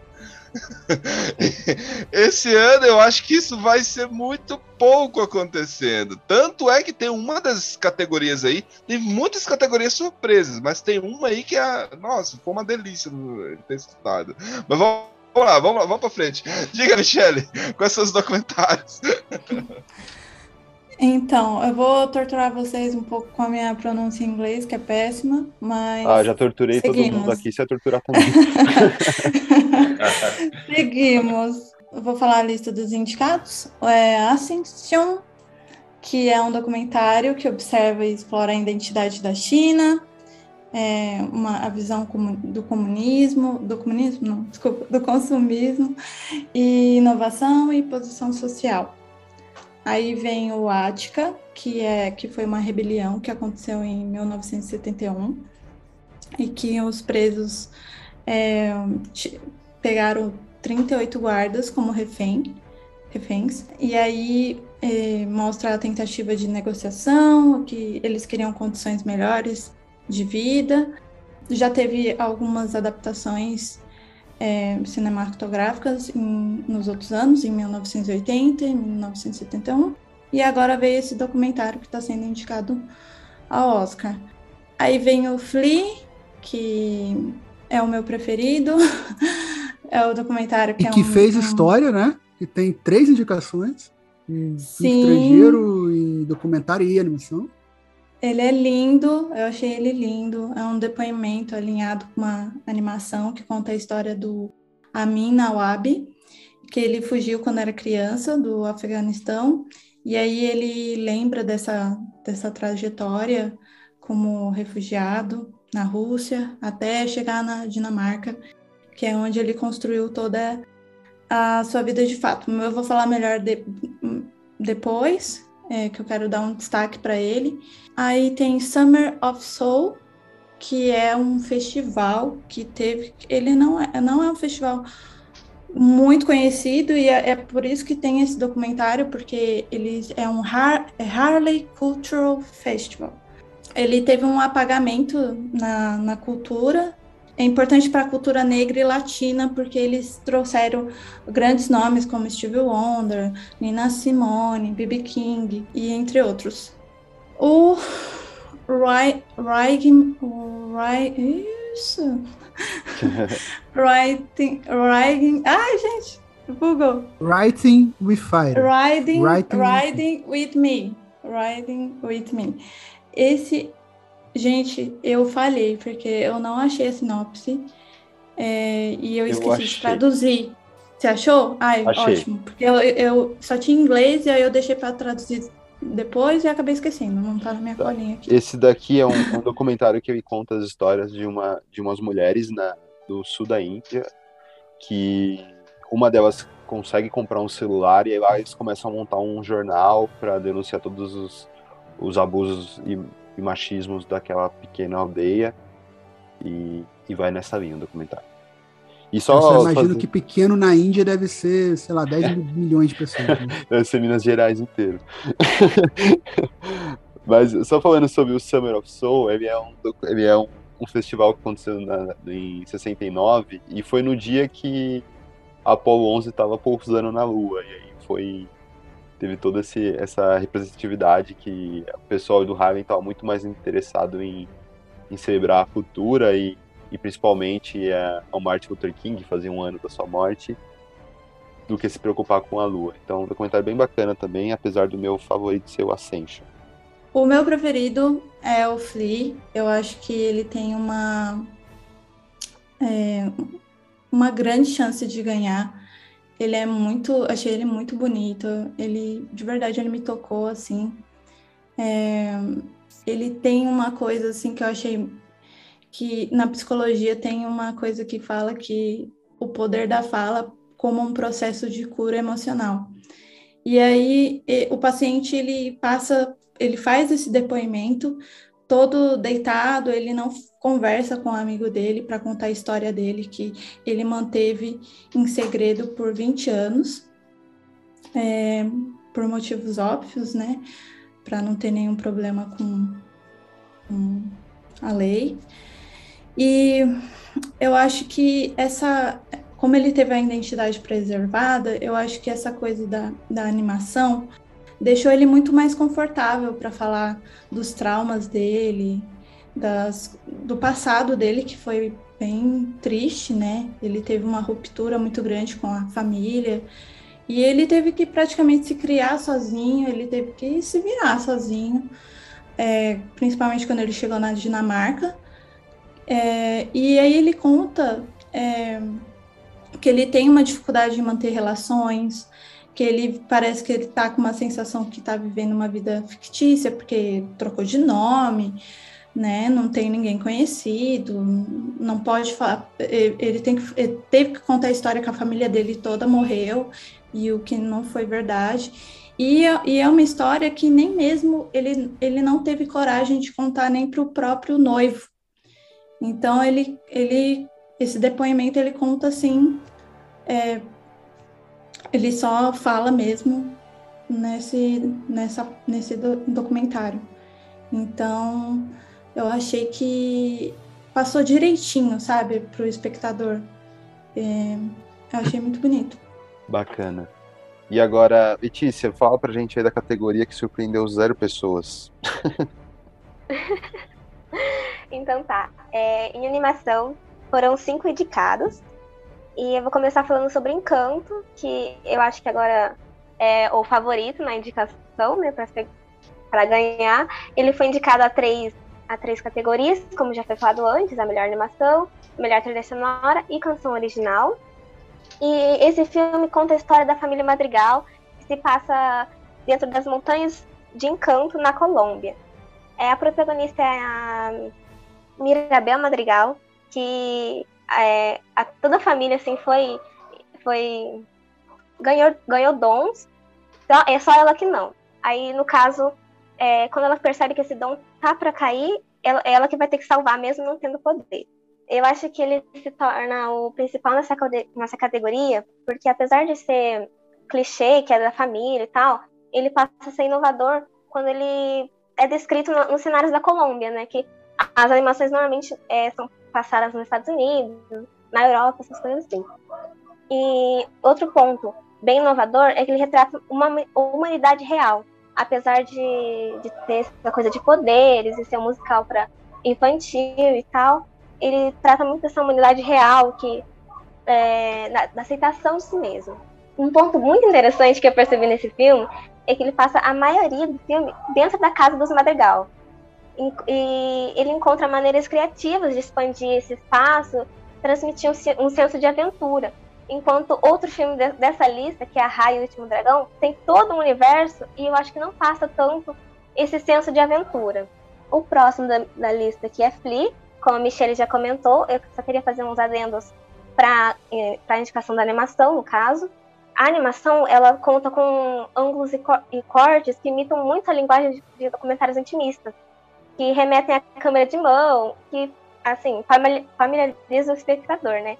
Então, apesar disso, de ser inovador nessa parte, nessa categoria, eu acho que não acaba não favorecendo os cortes de noticiários que tem, que tem essa ruptura entre animação e noticiário real. O próximo é Luca, que acompanha a história de amadurecimento de um jovem que vive um verão inesquecível na Riviera Italiana, é quando ele faz o seu melhor amigo. E nisso a gente vai conhecendo mais essa relação dos dois e de mais uma personagem. Ele não se difere muito dos outros filmes da Pixar, apesar de retratar temas profundos, a violência, de, a violência o medo de ser, de ser você mesmo, a intolerância. Ele acaba sendo muito igual em outros filmes da Pixar em retratar esses temas, porque praticamente todos são assim, né? E apesar de ser muito revolucionário na parte de animação, impecável e tal, eu acho que ele acaba ficando um pouquinho abaixo né, nessa categoria. Eu acho que o que fugiu disso foi Soul, né? No ano passado foi uma obra maravilhosa. Exatamente, fugiu um pouco disso. E esse ano a Pixar voltou com, com esse, esse clichêzinho, Não, né? Então acho que mas a, a meio Disney, a, a, Disney, né, né, Letícia, que nem nós falamos na gravação sobre, esses, sobre essas animações, a Disney meio que deixou de escanteio Luca mesmo, né? Tipo, foi Exatamente. algo meio quase que proposital, sabe? Porque diferente da de Encanto, é, Encanto é estúdio Disney, né? Exatamente. É da uhum. estúdio Disney. E a Pixar, apesar da. É aquele lance, né, Gustavo? Gustavo, que é sociólogo, e, e o Igor também, que é, é, é, o cara trabalha com é contador, ele sabe a, o mercado, né? Você compra seus rivais para que seu rival não faça tanto sucesso, né? A Coca-Cola é mestre nisso, né? Lá no eu morei muito tempo lá no Maranhão. No Maranhão, você tinha lá o Guaraná Jesus. Só que aí a Coca-Cola foi, comprou o Guaraná Jesus, e aí que, na, que lá no Maranhão era o mais vendido, era o número um em todo o território maranhense, bebia mais Jesus. E a Coca-Cola era a segunda opção. E aí a Coca-Cola vai lá e compra. A, a Disney fez isso com a Pixar, né, Letícia? E aí o que, que ela fez? Uhum. Ela botou o filme no Luca em escanteio. Tipo, não investiu no Luca. Exatamente. Eu ia falar esse adendo um pouco mais pro final, mas concluindo seu pensamento, nessa lista a gente pode ver que não tem muito. Não tem muita coisa diferente, né? É a Disney competindo com ela mesma. E, tipo, a gente tem dois filmes da Disney, um Disney Pixar e outros dois que, tipo, estão competindo, mas que não tem muita chance de ganhar nessa, nessa categoria. Então a Disney tá- tá Mas produzindo eu acho que a, a família Metier, a família Metier, ela poderia muito bem estar lá em melhor filme, ó. Tiraria lá o filme lá do, do, do, do- do Will Smith e a família Metier poderia estar lá fácil, fácil, porque é muito bom esse filme, muito bom. Já que você falou dele, eu vou, vou falar dele, vou comentar sobre ele agora. Mais ou menos a sinopse é a Kate, se passa o protagonista, na verdade, é a Kate, né, que é aceita na faculdade de cinema e que é dos sonhos assim, e o pai dela decide fazer uma viagem para levar ela na universidade. Só que eles são interrompidos por uma revolução robótica e eles vão ter que trabalhar juntos para salvar o mundo, né? De termos técnicos, a, a animação é muito minuciosa. Você fica é até difícil a gente ver todos os detalhes de cada cena de assistir uma vez só. Então, acho que pra gente ver tudo, analisar certinho, a gente tem que assistir mais de uma vez, porque ela mistura um 2D com 3D que fica uma coisa muito inovadora. Eu acho que é muito inovador no mercado misturar tanto assim. É, que ela mescla bastante grafismo e montagem. E eu acho que fica bem legal. É, O filme é divertido demais, né? É um filme muito, Exatamente. muito gostoso de assistir, pelo amor de Deus. Uma Aham. mensagem muito boa também, uma mensagem de, de animação, uma mensagem de aceitação, mas, E a menina mas é de uma forma cinéfila. sutil. É, e Pô, a menina é cinéfila. Puta que pariu, mano. É, tem tudo a ver com a gente, pô. E eu acho que é, conquistou bastante gente, sim, porque ele insere muito, muitos elementos da atualidade, como meme, referência à cultura pop, essa coisa de tecnologia, até é, aborda o tema LGBT de forma muito sutil, e é muito bom assistir isso, porque não é, não é focado nisso. É bem sutil, ele po- poderia ter trabalhado um pouquinho mais, mas eu acho que a proposta foi ser essa sutileza mesmo para causar, tipo, não causar um estranhamento, porque a gente não- não vê normalmente isso em, em animação. Então é tão sutil que eu acho que teve gente que nem percebeu. Sim, eu gostei muito disso. Concordo. E o último, então, nessa categoria é a Raia e o Último da- Dragão, que é é, se passa no, no mundo de Kumandra, onde os humanos e dragões viviam juntos em harmonia, e aconteceu várias é, lutas e essas coisas, e acabou quebrando isso, e a nossa protagonista, Raya, vai ter que resolver é, com um grupo de gente bem bem aleatória, assim, que ela encontra pelo caminho. É muito engraçadinha essa parte. E apesar da mensagem sobre confiança e das cenas de início e no final serem muito, muito boas de ação, essas coisas, eu acho que o filme se torna um pouco morno no meio, por, porque acho que foi lançado numa, numa época meio distante da nossa realidade. Foi lançado no meio da pandemia e o- a, maioria das pessoas estava em isolamento e queria ver uma coisa mais emocionante e tal. Eu acho que ele foi, foi um, é um filme um pouco morno, tirando as cenas assim de início e do final. Então eu acho que nessa categoria ele fica bem abaixo por, por causa do mais pro momento de lançamento. Bacana. E eu, eu acho só, faz- falando um, um ponto aqui, é que o Flea, é, eu tenho medo dele não ganhar nada, porque na da votação o pessoal fala, ah, eu já votei em documentário, não vou votar em animação. Já votei em animação, não vou votar em melhor filme internacional. Porque ficou, É acabou... perigoso. É, eu acho que pelo menos documentário. Animação, eu realmente, eu acho que ele não, não merece, não, mas documentário eu acho que ele merece. É, também Mas, acho que né? é uma boa. Mas eu preciso ver o. o Mas, mas assim, se ganhar em que- animação, se ganhar em animação, pô, tá de parabéns, porque é um tapa na cara de gente que acha que a animação é coisa de criança. Então, eu quero que ganhe animação. Cara, é, é, é Eu muito. Sim, mas é- aqui. é até difícil aí é comparar, né? sinceridade. Mas aqui, aí eu vou fazer uma, uma análise um pouco mais fria, assim, até pensando numa questão de, de- da, da lógica do Oscar mesmo. Porque se esse filme tiver é, alguma chance de ganhar, é em docu- o Flea é em documentário. E por quê? Porque eu acho que teria uma maior concentração de votos aí. A animação pode ser, Carlos, eu acho que passou uma mensagem muito boa, mas eu acho muito difícil tirar isso de encanto, ou até da família Mitchell, mas eu acho que vai ficar com a Disney. Eu, eu, eu te entendo, Letícia, é, nessa questão de achar as histórias clichês, mas eu queria falar que eu vi outras pessoas também falando sobre isso, mas eu acho que tem alguns temas que, que é o que trata as animações dos indicados. É, tem alguns temas que eu acho que a gente preci, precisa de repetição. Enquanto tiver gente sofrendo, e, e principalmente agora que os problemas psicológicos estão muito em alta, eu acho que a, a repetição ela é pertinente.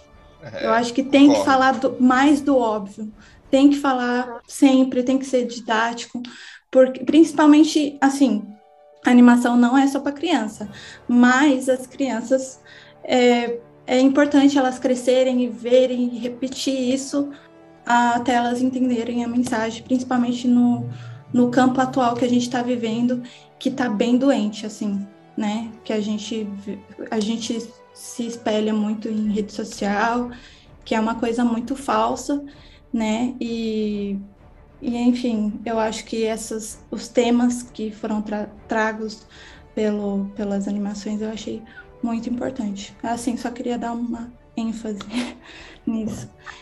Que eu Ah, sei que parece mais do mesmo, parece, é assim, ah, parece até chato, mas na verdade a gente, eu acho que é precisa, sabe? Ainda. Ainda rola muito preconceito, ainda rola muita coisa que infelizmente a gente ainda precisa repetir bastante para a gente entender a mensagem, porque muita gente ainda não entendeu. Eu super concordo com você. Eu, só, eu fiz uma análise mais, mais crítica, assim, mas eu concordo com tudo que você falou. Eu acho que as mensagens. Não, mas eu te entendo, filmes tá? Ah, não, É, eu eu, eu, eu, sei, eu não tô criticando nem nada do tipo, eu tô é, concordando com você mesmo. Que todos aqui da lista eu gosto muito, gosto muito das, das falas, das mensagens dos filmes. Eu, eu super concordo com você, Michelle. Eu gostei bastante mesmo. Eu só fiz uma, uma análise mais crítica, mas eu concordo bastante com o que você disse. Bacana. E agora vamos entrar em filme estrangeiro. Essa categoria que me surpreendeu, eu passei batido pela vista, porque eu tava muito confiante que um herói estaria aqui. E eu fiquei de cara agora, minutos antes de ver, eu tive que mudar. O Farhadi tinha certeza que ia entrar, mas não entrou. Então vamos lá. Começando pelo favorito, né, o- que é o Drive My Car, é, dirigido pelo Ryuzuki Hamaguchi, é um japonês de 43 anos. Engraçado que ele tá com o Drive My Car não foi comprado por nenhum, nenhuma distribuidora aqui no Brasil ainda, apesar de todo o hype do filme. Mas tem um outro filme dele que é Roda da Fortuna, que tá em cartaz nos cinemas aqui, pelo menos em São Paulo, ainda tá em cartaz. Só dando o currículo de Drive My Car, o que, que ele já ganhou. Ele foi indicado a melhor filme por, pelo- pelo- no BAFTA, a melhor direção e melhor roteiro, se daí for só indicações. É, em Berlim foi indicado a Urso de Ouro e ganhou o Urso de Prata. É, ele foi eleito pela carreira do, cine, do cinema como o quarto melhor filme do ano. Em Cannes, ele foi indicado a Palma de Ouro e venceu como melhor roteiro. Venceu como filme estrangeiro pelo Gotham e foi vencedor de filme estrangeiro pelo Globo de Ouro também. Se eu não me engano, Drive My Car é, o- é o filme com maior número de premiações no ano. Acho que Ataque dos Cães é o que chega mais próximo, mas Drive My Car é o que tem maior número de indicações e, vence, e, e prêmios ganhos. Depois a gente vem com Flea, que é um filme indicado pela Dinamarca, a gente já falou bastante dele. Só deixar aqui fa falado que é o diretor é o, é o Jonas Poher, é, e ele foi, ele ganhou o BAFTA, ganhou não, foi indicado ao, ao BAFTA como, é, em tanto em documentário quanto em animação. Depois a gente tem A Mão de Deus, do Paulo Sorrentino, de 51 anos, um italiano, que já ganhou o Oscar com a, a Grande Beleza em 2014. O Sorrentino ele foi indicado filme estrangeiro também no BAFTA e a melhor elenco. E ele também foi indicado ao, ao fi- filme estrangeiro no Globo de Ouro. É um filme bem bonito, tá? Eu, eu, eu assisti, eu assisti dessa categoria, eu só não assisti Felicidade das Pequenas Coisas. É um filme que conta a, a vida do Paulo Sorrentino e a relação dele principalmente com Maradona, por isso A Mão de Deus, né? O filme, ele é um napolitano, então daí a, devoção dele. Caraca, eu Maradona. assisti esse filme. É um Santo filme bem- Entrou pro topo da lista agora. Cara, é um filme bem, bem legal. Prioridade, mano, prioridade. Sim, ele achou que era um filme religioso, né? Mas sim, não deixa de ser. E aí, tipo, é, é, É, existe é um a igreja filme- do Maradona, né? Então, é um Sim, filme é. religioso. É um filme que conta muito assim da relação familiar do, do Sorrentino, quando a- meio que adolescência, assim, o que ele vai fazer da vida, e nesse momento dele todo ansioso com a vinda do Maradona pro Napoli. É um filme bem bacana, bem bonito. Mas aqui, eu, eu acabei falei demais da, da, da mão de Deus, só que eu pulei um pouco o Drive My Car, né? O Drive My Car é, é o favorito, é um filme bem longo, é um filme de três horas, é um filme belíssimo. Nossa, belíssimo. Precisa roteiro- das três horas, Igor? Cara, precisa. Precisa porque eu te falo. Pronto, aí viu? O filme precisa do tempo que ele precisa. Só pra falar. Eu sou um Pronto, só crítico. queria citar isso. mortífero para filmes de mais de uma hora e quarenta, mas esse daí é um filme que precisa, porque é uma história do, do, do Murakami, que é um. ele- o Murakami ele é um escritor japonês muito famoso, e, cara, ele, ele gosta de trabalhar essas. tens- Ele é muito parecido com o Ataque dos Cães, que ele fica. Os, os personagens mantêm uma pose, mas tem muita coisa acontecendo por baixo neles. E o filme é lento porque justamente vai desatando esses nós com o desenrolar da história. É um filme muito breve, acho que realmente tá com hype com razão, e é isso. Continuando, A Pior Pessoa do Mundo, é um filme também do norueguês muito bonito. Esse filme é muito bonito mesmo, é um dos meus favoritos do ano, é, do Joaquin Trier. Ele tem 43, 47 anos. Ele ganhou Cannes como melhor atriz para Renate Reise. Cara, é um filme maravilhoso, bem muito Fleabag para mim. É um filme, nossa, muito, muito bom. Eu gostei bastante. E A Felicidade das Pequenas Coisas é um filme indicado de Butão, é um filme asiático, é dirigido pelo Paul Dorje, acho que se fala assim o nome dele, tem 38 anos. Ele ganhou vários prêmios nos festivais asiáticos, mas eu acho que ele é o azarão aqui. Eu fui, tava pra ver esse filme no cinema, só que eu achei que não ia ser indicado, e falei, ah, vai ser compartimento número 6, isso é certeza, então vou deixar. E o Oscar passou a perna em mim mais uma vez. Mas não sei, vocês querem comentar alguma coisa? Tem algum filme que vocês querem falar um pouco mais? Acho que o André não gostou tanto de Pior Pessoa do Mundo. André. É, eu sou, eu, eu sou, não sei se eu sou chato, se eu, eu fico muito preso a, a uma coisa só, às vezes, numa hobby, isso me atrapalha um pouco no meu julgamento. Mas, enfim, eu não, não curti, não. Achei que, não sei, não, não me pegou, assim, sabe? Apesar da história, mas não, não me pegou, não. Nem aquela cena genial do cogumelo, cara. Eu dei tanta risada. É, não, essa ceninha, essa ceninha, vamos dizer assim, né? Porque de tantas cenas horríveis, essa ceninha foi boa, mas. Não, mas eu, eu concordo que o, fi- o filme tem uma queda da metade pro final, ele muda É, muito do que ele, ele- quer ser, né? ele- Ele, é- Ele começa cansa, né? ele começa Ele de um cansando. jeito e termina de um melodrama ali, bem melodrama É. mesmo, né? É tipo o sorro, né, do, do Gustavo. Tô brincando, Gustavo, calma. Eu tô, tô quieto na minha aqui, velho. E agora, César, o que, que você tem a nos dizer sobre os roteiros adaptados? O primeiro, e é talvez o que eu vou apostar, é A Filha Perdida, de Maggie Gyllenhaal. É do livro muito popular, adaptado, A Filha Perdida, da, do romance de Helena Ferrante. É o terceiro livro de língua inglesa mais assistido na Netflix. E é o trabalho de estreia da Maggie. Então, vamos ver se ela leva essa estatueta. Mas ela vai concorrer com um filme extremamente cativante e provavelmente eu acredito que vai ser o grande vencedor, que é Ataque dos Cães, de Jamie Campion. É um novo filme dela. Ela já foi indicada em O Piano por melhor direção e também melhor roteiro original e ela ganhou esse prêmio em 94 e agora é indicada novamente por esse belíssimo filme, adaptação do livro de Thomas Savin, Ataque dos Cães. Vamos torcer para a sua vitória também, porque a Jenny Campion é excelente diretora. Uma outra indicação é Drive My Car, que os roteiristas são Takamatsu Ue e Ryusuke Hamagashi. O filme é a adaptação de um conto do celebrado Murakami e o roteiro também foi premiado em Cannes. Os roteiristas nunca receberam uma indicação no Oscar, mas estão bem cotados e também são bem cotados a ganhar esse prêmio por melhor roteiro adaptado. O filme Duna, de Denis Villeneuve, com o roteirista Eric Hort, é uma das grandes apostas dessa temporada e para levar essa indicação de melhor roteiro adaptado. É um filme belíssimo visualmente, mas também tem uma história extremamente cativante, com bons atores bem articulados. O roteirista Eric Hort, ele também já concorreu cinco vezes como o melhor roteiro adaptado no Oscar, por Forrest Gump, por O Informante, Monique, O Curioso Caso de Benjamin Button, Nasce uma Estrela e Monkey, só que nem Monkey como o melhor filme. E Hort adaptou o livro Duna do escritor Frank Herbert. E por fim, temos o último filme de roteiro adaptado, No Ritmo do Coração. Trata-se de um remake do filme francês de imenso sucesso de 2014, A Família de Bellier.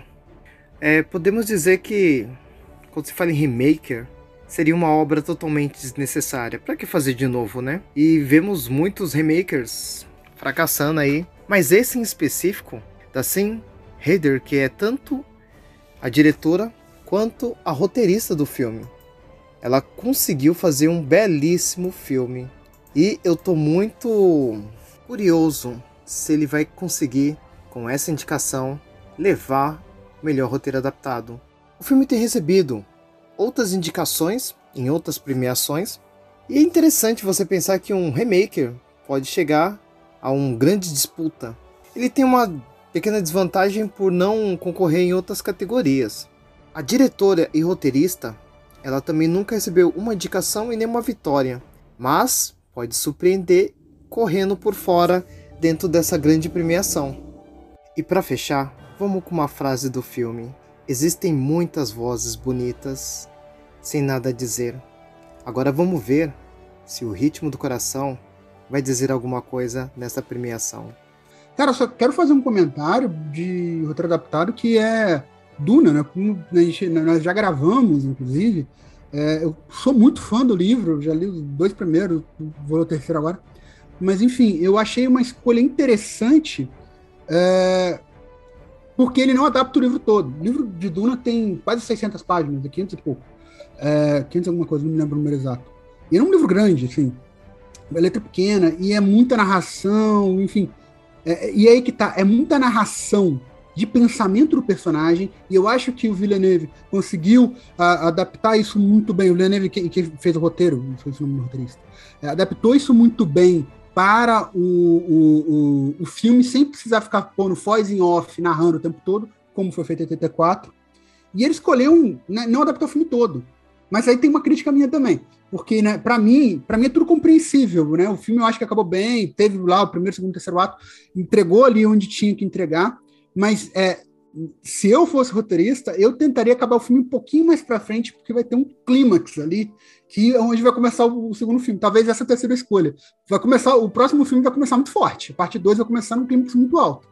Mas sei lá, porque eu acho que poderia chegar até nesse, nesse ponto da história para poder terminar e fazer outra parte. Mas enfim, é, é, é só a minha leitura. Eu achei a adaptação do Duna muito bom, muito bom mesmo. Eu acho legal que aqui a gente tem alguns. É, o Drive My Car do, do Murakami, que eu disse, o Duna e a Filha Perdida também Ataques dos Cães pode entrar, que são, são adaptações de livros que todo mundo que eu vi falar sobre os livros falam que são livros muito complicados de adaptar no cinema. Então são quatro buchas aí, quatro filmes incríveis. E No Ritmo do Coração é um filme, cara, que me, me fez convulsionar de chorar. Literalmente achei que eu ia passar mal de tanto que eu chorei nesse filme. E são cinco filmes muito bons aí. Eu fico com o Drive Macar, eu acho que ele e A Filha Perdida talvez sejam os, os que devem ganhar essa categoria. Vamos esperar. E nossa, engraçado, eu descobri agora que a Meg, Meg Gyllenhaal é irmã do Jake Gyllenhaal. Sério que você não sabia? Não sabia, cara. Nossa, e a primeira... de... desde Donnie Darko, caramba. E eles não, não se parecem nada, né? É, é, eu sempre achei. Porque assim, desde Donnie Darko eu sabia, então eu sempre achei uma leve semelhança.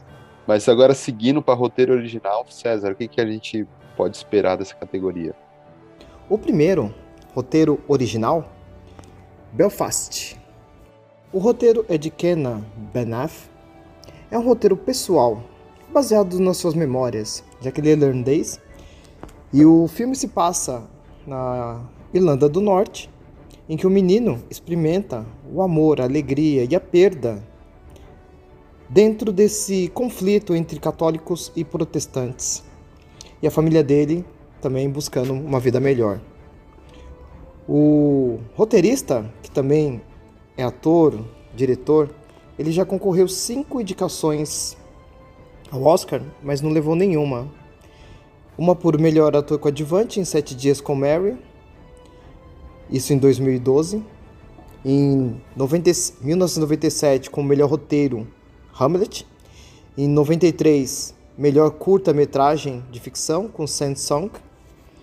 Em 90, em duas categorias, melhor ator e melhor direção, por Henrique V. O outro indicado é King Richards, Criando Campeões. É uma história inspiradora e inspirada também na vida tanto de Vênus como Serena William, mas o foco do filme está no dedicado e determinado pai Richard Williams. O roteirista não foi não teve nenhuma indicação ainda ao Oscar, esse é o primeiro. E ele vai ser roteirista do filme Creed 3. O indicado é um filme norueguês, A Pior Pessoa do Mundo, que é a terceira parte de uma trilogia, a trilogia de Oslo. O diretor e roteirista ainda não foi indicado a nenhum prêmio do Oscar, Joaquim Trier.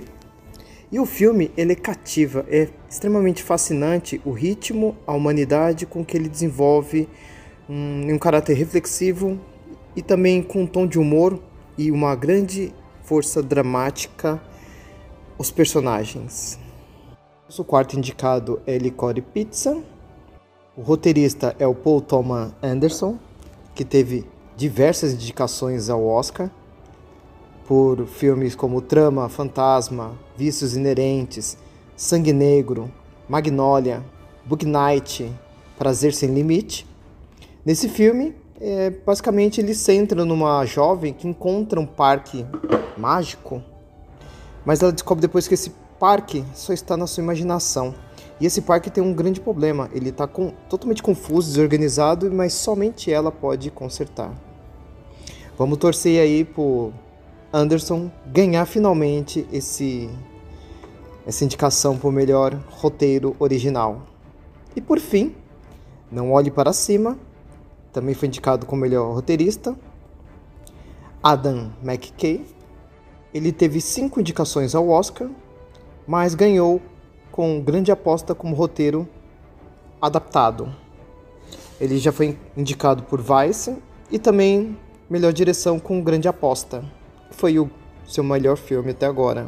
Cara, o que que não olhe para cima tá aí, cara? Sinceramente. Eu também não, eu também não, não tô entendendo, cara, esse, esse filme de ser citado Cara, mais de uma vez. De verdade, Indicação. King Richards pra mim é muito pior que Não Olhe Pra Cima. É muito pior. Sério? Sim, também Muito acho. O King Richard, eu acho que pra mim não, não ganhava nada. Cara, mim- tem uns 20 filmes aí, uns 20 filmes que é de meteoro e os Estados Unidos salvando o, o final do.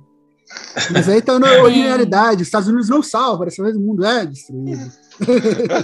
Não, Mas mas é- o pior mas- desse filme, o pior desse filme é que parece que só tem os Estados Unidos. só existe. É, é, os muito- Estados Unidos. Nossa, é, eu odiei esse filme assim, por causa Mu- É muito Ah, fechado, né? Eu acho que o favorito aqui é Belfast. Eu acho que Belfast vai levar fácil, porque eu não vi Licorice Pizza. Eu acho que o Paul Thomas Anderson é genial. E Thomas ele- Anderson ali, é, ele tá fazendo falta aqui agora, né? Tá fazendo falta. tá fazendo Não, se falta. ele, se ele, se o Paul Thomas Anderson realmente manter a linha do que ele já produziu, pra mim ele é o melhor diretor dos Estados Unidos, disparado, eh, atualmente. Se ele manter a linha do que ele faz, Licorice Pizza leva, mas se não manter, acho que Belfast é o, é o favorito aí dessa categoria. E aí Thomas eu, eu acho Anderson, que é a o única To- coisa que o Belfast vai levar. O Thomas Eu também, Anderson, porque a história é muito. Ai, muito, né? Não esperava Thomas tanto Anderson, dele. ele fez uma coisa, ele fez uma coisa incrível, que ele fez o Adam Sandler atuar bem, caramba. Embriagado de amor. Não, não atuar bem, atuar muito bem. Mas muito bem. Embriagado de amor, caramba. Caramba. Então, esse aí é um trabalho bom de ator, diretor. ele só escolhe não atuar, é diferente. Continuo, continuo com o mesmo ranço e, e exclusão. Não, o eu Adam Sandler. também continuo. Eu odeio o Adam Sandler. Odeio, Podre, odeio. podre, odeio. podre. Nossa, não tem condição. Mas, cara, o Thomas Anderson é muito bom, cara. Mas então, se vocês, se vocês ainda estão aí com a gente, agora chegou o filé mignon do Oscar, né? Que é as melhores categorias. A gente começar com ator coadjuvante. Eu quero já Ceará- começar falando uma coisa boa Fala. sobre ator coadjuvante, uma felicidade imensa que eu tive. Eu já tenho os meus. Eu também fiquei A com minha, uma velocidade, a minha felicidade boa. felicidade foi Jared Leto não foi indicado. Isso pra mim foi maravilhoso. E a minha Mas, vai ofender pessoalmente o André, porque Jazz Plasma foi indicado e graças a Deus foi indicado. Mas só falando dos Tchau, gente. Boa noite. Rapidinho. sabia, isso daqui eu sabia. Foi indireto pro André que eu já sabia. Caramba, Igor, você me decepciona, Igor. Gente, vocês só me ajudam com a pronúncia desse ator de Belfast. Ciaran Hyde. Eu acho É que é Kieran. isso. Kiaran Hydes. Kieran. Hind- Hinds. Kiaran Hinds, eu acho que é, É, isso. Kieran Hintz. É. Deixa eu ver como se escreve, não vi. Então, É C-I-A-R-A-N. Só que como ele é irlandês, provavelmente, e eu acredito que é no gaélico irlandês, o C tem som de K. Então é Kieran. Kieran Hinds. Então, do Belfast, Troy Katsur, do Coda, é, Jess Plasmon, do Ataque de Cães, é, J.K. Simmons, do Being the Ricardos, e Cold Smith Grande Mac- surpresa. McPhee, por Ataque de Cães, talvez o grande favorito, né? Como é que se leva, gente? É Não, não, se é, leva? pedra, eu, eu acho muito pedra cantada. Pode acontecer de não se dividir voto com o Jess Plemons. Ah, Mas cara, eu acho que seria acho que bobeira isso, velho. É. Eu acho que ele leva. Cara, ele tá perfeito no filme, ele te engana Ah, o filme cara, inteiro. não te tem engana, como. assim, entre aspas. É, é muito Não tem bom. como. Eu acho que o que chega mais próximo aqui é o Troy, mas mesmo assim ele não tem essa força. Eu acho o Troy ele, tá muito É, eu, bem não, eu não vi Belfast ainda, mas o nome do Kiaran é muito forte Fraco, também, né? fraco. Então, o é Kiaran, fraco. velho, eu acho que é a melhor Ah, atuação do filme. Eu acho, de verdade. Ele é a melhor atuação do filme, na minha opinião. Mas, nossa, pro Cold, Ma- pro Cold McPhee, cara, tem um quilômetro Não, aí. Quilômetros.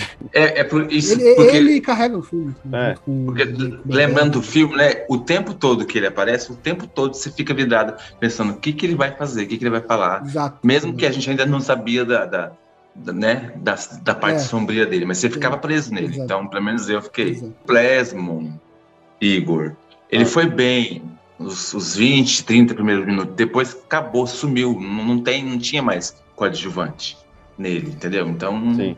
Não, eu concordo. eu não consegui tem- ver, eu não consegui ver isso. Eu fiquei, Apesar cadê também ele? que a Anne Eu Hathaway achei que teria um desenrolar.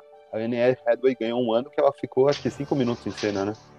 Igor, Igor. É, Anthony Hopkins ganhou o Oscar de melhor ator por ter ficado 18 minutos em cena, gente. Não era coadjuvante, era melhor ator. Mas o Robin, só a cara dele já, já É, merece um né? Oscar. Esse debate de tempo de tela e ator coadjuvante e ator principal veio no filme Filadélfia, porque o Denzel Washington ele ficou muito bravo porque ele aparece mais que o Tom Hanks e parece que o Tom Hanks, é, se eu não me engano, ele que leva o Oscar. E aí começou começou todo um debate de desse dessa categoria de ator coadjuvante. Eu queria trazer só essa curiosidade. Não, é verdade. E, e ano passado, por exemplo, ano passado que a gente teve o, o Black Messias negro, é, no Judas Messias negro, né? E aí você tinha dois atores, tipo, coadjuvante. Os dois, os dois atores coadjuvantes, tipo, na mesma categoria. Quem era o principal, então? Tipo, os dois estavam na mesma categoria, coisas que não dá pra entender. Agora, seguindo para atriz coadjuvante, então a gente tem a, a Jessie Buckler, por Filha Perdida, é, Ariana DeBose, com Amor Subindo Amor, a Kristen Dustin, de Ataque dos Cães, Sim, Ah, sim, sim. Merecido, merecido. Jude de Deschamps, é isso? Gustavo- Judy Dente. Judy Dente. A Judy Dent. E, gente, do King Richard eu não, não vou saber falar, não. Eu acho que é a, Al Ju, Joane Ellis. A Joana Eves, é isso, né? Bom, na minha, fichas. isso, na minha opinião Al Janu- aqui... Não é Al eu- Janu, desculpa, é Al Janu Ellis. Al Al Janu. Janu Eves. Al Janu Eves, então, por King Richard.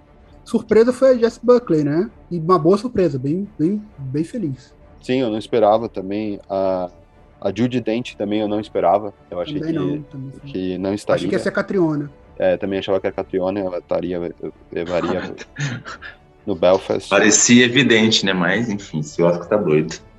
A verdade é que não teve muitas grandes atuações, né? Tipo, Isso eu falei desde o começo do ano. Falei até com você, cara, não mais teve muitas particular. grandes atuações. Não, foram pouquíssimas atuações. Sim. Eu acho que, pra surpresa de todo mundo aqui, eu acho que King Richards é. A, a atriz de King Richards é a melhor coisa no filme, na minha opinião. Ela dá de 10 a 0 no Will Smith, na minha opinião, e acho que ela pode ser uma das favoritas, apesar da Ariana DeBose já ter ganhado o Globo de Ouro, né? Como atriz. Bom, seguindo agora com a atriz, é, a gente tem a Jessica Chastain. Jessica Chastain é a Olivia Colman, Nicole Kidman, a Penelope Cruz e a Kurt Stewart. Kristen Stewart. Kristen Stewart, nossa senhora. Kristen falei, Stewart. Falei 200 vezes o nome dessa mulher e esqueci agora. Kristen Quem, Stewart. quem que falou A que ela atu- atuou? Que é, A me- foi a É primeira a, me- atuação é a dela? né? melhor, é a melhor coisa do filme. tipo, Sério que cara, ela atuou, cara? é a Não, melhor ela atuou. coisa Nesse filme ela atuou. É, porque ela não atua, né? Ela é... Não, exatamente. Por Mas isso, ela muda, ela ela muda as faces dela? Ou ela Não, só cara fica de aquela Não, Cara, ela é outra Ela pessoa.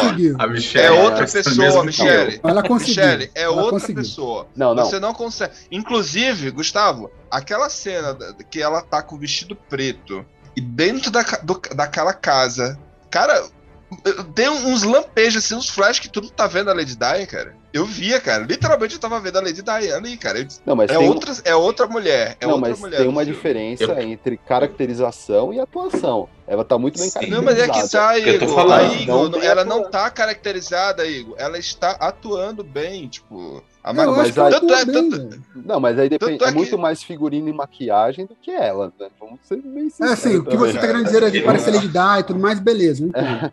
Mas eu acho que ela, ela de fato atuou. Acho que é a primeira Léo, vez que eu vejo ela É a melhor de atuação fato. dela. É a melhor, a melhor Não- não pro. Não, Eu é a melhor atuação dela. vocês estão falando, gente. É a melhor atuação dela e é Eu a melhor Não, a atuação única, do cara. Não é ano. melhor, é a única. É a melhor atuação do ano. último. Letícia, Letícia. Letícia. Letícia. Oi. Crepúsculo, Letícia. Em uma palavra. Ah, em uma palavra? Manda aí, fala aí o que você quiser. Ah, eu sempre achei tosco. Ah, Obrigado, obrigado, obrigado. Pronto. Gente, Pronto. gente, é, é só lembrar de outros, outros filmes dela aí, que, tipo, aquele filme bonitinho lá, Você Branca assistiu, Neve. Letícia? Você Branca de assistiu. Neve o Caçador, que ela tinha Sim. que, que gritar na cena. Ela não Qual? conseguiu gritar, gente. Você assistiu o Spencer? É bem ruimzinho. Ainda não, ainda não, não consegui assistir. Mas eu tô vendo a, as- a- os comentários, parece que ela atuou bem mesmo. Não sei. Não, Não, cara, tá, era, Não, mas aí era só um uma detalhe, gente. Deixa, deixa eu dar, deixa eu. Até pra gente não demorar muito tempo, porque foi uma grande surpresa. Todo mundo contava que Lady Gaga seria, seria indicada. Ela não foi. O que eu acho, eu vou ser bem sincero, eu gosto muito da Lady Justo. Gaga. Eu Justo. acho que ela merecia indicação. Ela merecia o Oscar por Nasce uma Estrela, mas por esse filme não. A É, Kristen é desculpa, Igor, é, é, enfim. Mas a Kristen Stewart merecia mais a indicação do que a Lady Gaga. Não o Oscar, mas Não, a Eu indicação. concordo. Eu, eu acho que seria bem, bem ruim, né? Não, ela não tem indicação. Seria horrível, Só que cara. o que Seria eu acho, horrível. o A Lady Gaga. aqui- A regra maquê, mano. Lady Gaga fazendo maquê, mano. Mas assim, só, só um ponto. É duro, né? Pra mim, a Olivia Colman, que é uma das melhores atrizes da atualidade, Nossa, tá na melhor atuação que eu já vi da vida dela, assim. Então, tipo, cara, eu sei que ela não é a favorita, provavelmente vai pra Nicole Kidman, que também atua muito bem, uma excelente atriz. Mas dá pra Kristen Stewart, pra Kristen Stewart, vai Não, é um tanto, velho. Eu também acho, acho que não. Já acho que não. Mas enfim, vamos passar para outra pra gente, Acho a que gente pelo faz essa discussão e quebra o pau no- nas apostas. Tudo bem. Agora, partindo para a categoria de ator, nós temos o Javier Bardem com Binder Ricardos, Will Smith com King Richards, Benedict Cumberbatch com O Ataque dos Cães, Denzel Washington com A Tragédia de Macbeth e Andrew Garfield com Tic Tic Boom. Aqui, Cara, Cara, o Denzel Washington, na moral, Denzel Washington, desde o. Ele chorando, desde o Gangster lá, depois o voo, cara, ele, ele sempre chora do mesmo jeito. Não vejo, não vejo diferença na atuação Eu- dele. Eu acho que aí tá bem. Acho que aí tá bem justo, hein? Colocar o, o Benedict no meio desses, desses médios aí, pra mim foi bem injusto. Javier Né? Bardem, Não, muito é, óbvio. tá Bardem. passeio. Ele tá minha muito maleta ruim, o. Javier. Ah, não, Assim, achei filme ele ele tá ruim. Ele tá muito caricato e, tipo, nada É, é, demais. né? exatamente. É, Ah, nada ele mais. tá igual a Não 200, ofereceu mais 200 nada. atuações que ele mesmo já fez. É isso. Eu já vi É. ele em 200 filmes assim. Mas assim, Não, rapidinho. nesse que- filme que ele tá ruim, velho. Gente, o que tá que ruim. o Smith tá fazendo fazendo aí, cara? Nossa, não dá, né? Eu já falei, ele foi indicado pelo ano da- do Oscar So White, que ele merecia para um Homem Entre Gigantes. Ele não foi nem indicado, agora a, a, tá- a academia tá tentando fazer o meia-culpa. É, Periga que ganhar, viu? Periga ganhar. Periga, Ele vai periga, ser- o Will Smith é o não, vai ser favorito. ridículo. Ele vai é o ser favorito. Vai Smith é o favorito. mesmo. Ele é o favorito. Eu Não, sou não dá, negro, gente. eu sou negro, eu sou negro. E Não, assim, não na dá. moral, não faz sentido nenhum. E, e- e isso, isso, isso que você tá falando é real, Gustavo. Faz, tem lógica, tem coerência. A academia é muito possivelmente pode fazer isso. Existe essa possibilidade, mas eu vou me sentir insultado, cara. Porque, Mas, pô, cara, o cara tá, dá um- pro um- Denzel. faz um. Dá pro Denzel. Pelo amor de Deus. É, é exato, exato, tá aí, é verdade. Se for pra isso. Mas não vão dar, não, gente. Não vão dar, não. Imagina, não vão dar. Não, eu, eu Não, acho não, assim mas que É só- porque é pessoal, porque quem, quem começou a, a, a discussão do Oscar So White foi o Will Smith. Foi o Will Smith que começou a fazer isso. Aí, de repente, ele voltou para o Oscar, né? Aí, ah, agora vamos dar o Oscar para ele. Vamos fazer uma coisa bonitinha. Ah, vai se ferrar, mano. Mas nós, espectadores, nós, espectadores, concordamos que é o Benedict, certo? Sim, Sim, eu concordo. sim, sim. Ok.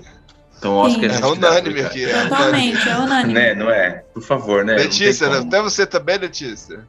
Concordo, claro. Gente, esse Andrew Garfield aí, gente, não dá, cara. Ele é muito. Ah, cara, eu gostei. Não, ele é bom, eu acho que Eu cara. também. Não. É, Ele faz muita careta, ele faz André, muita careta. André, você não sabe se tá rindo, se tá ele é chorando. Não, moleque muita é careta. moleque é bom. Muita Ele é careta. o segundo, ele é o segundo que eu Pra mim, ele é o segundo preferido pra mim. Sério, acho que nossa, com então é, que seja ele, pelo menos. então é errado. Eu acho que numa próxima, careta. eu acho que numa próxima ele vai, ele leva. Se Mas ele é, caprichar não, assim, ele se ele continuar caprichando, ele leva. Ele exagera mesmo na, na, na, na feição dele. É muita cara e boca, é muito É, triste. mas é ele é muito bom, ele Aqui, é mas só pra Nossa. falar, é só pra falar. É, e os olhos de Tammy Faye, ele tá muito bem também, tá? E, e não tá fazendo careta, até porque ele tá com Ah, tá mais, tá mais equilibrado. Mas, mais André, equilibrado. mas Ainda O filme do Careta, será que Scorsese, não é- filme do Scorsese lá, o silêncio, ele tá maravilhoso, cara. Incrível. Mas assim, as caretas, André, eu acho que foi muito pra, pra performance do, do espetáculo, não? E- Então, não mas achei como- no resto do filme. Então, mas Eu é isso que eu tô falando. Para cenas do espetáculo, sim, mas quando ele tava fora, era a mesma coisa. Você não via diferença. Então ele tava. enten- Entendeu? Não, Entendi, entendi. tudo bem que tinha que ter aquele drama do dramaturgo mesmo, né? Do, do, do Jonathan Lyles lá. Mas ainda assim, Tava quando ele tava né, fora, você. é, tava. Pra mim tava. Então, assim, foi bem. Então, vamos. Agora, seguindo pra direção, a gente tem o Ryuzuki Hamaguchi com Drive My Car, favoritaça Jane Campion com Ataque dos Cães, Steven Spielberg com Amor Sublime Amor, Paul Thomas Anderson com Licorice Pizza, Kenneth Bragg, Kenneth Brannigan. Brannigan Kenneth Uh, Brannigan. com Belfast. O... Eu acho que tem Ataque a Cães, e o Steven. E o Ataque Spielberg. dos Cães tem que ganhar, tem que ganhar. É. E o Thomas Anderson, temos que ver o filme. É. Eu acho que tá entre o, o, o- a, Ken, a, a Jane e o Yamaguchi. Mas enfim. Eu acho que a Jane tem que ganhar até por. É, para arrumar historicamente o Oscar. certo, As Michelle. Ser diretoras legal, não cara. ganham. As Concordo. Diretoras Michelle, não concordo. ganham. Hit, né? Duas Eu mulheres queria ganhando vai ser enfatizar isso. Eu queria Concordo, enfatizar Michele. isso, porque Concordo. chega de só homem ganhando. Ela tem que ganhar. E ela caprichou, ela fez um bom trabalho. Não é nem por, É melhores é por né? mérito também. É a vocês, capacidade. certo. É, eu Mas acho que é acho isso. que o Oscar tem que tomar vergonha na cara, eu acho. Eu acho que isso é uma questão simples. Ela foi de longe a melhor diretora. A melhor É, sim. de longe. É. Sim, sim, exatamente. Também, não, é É. por mérito também, claro. Sim, por mérito, é total mérito.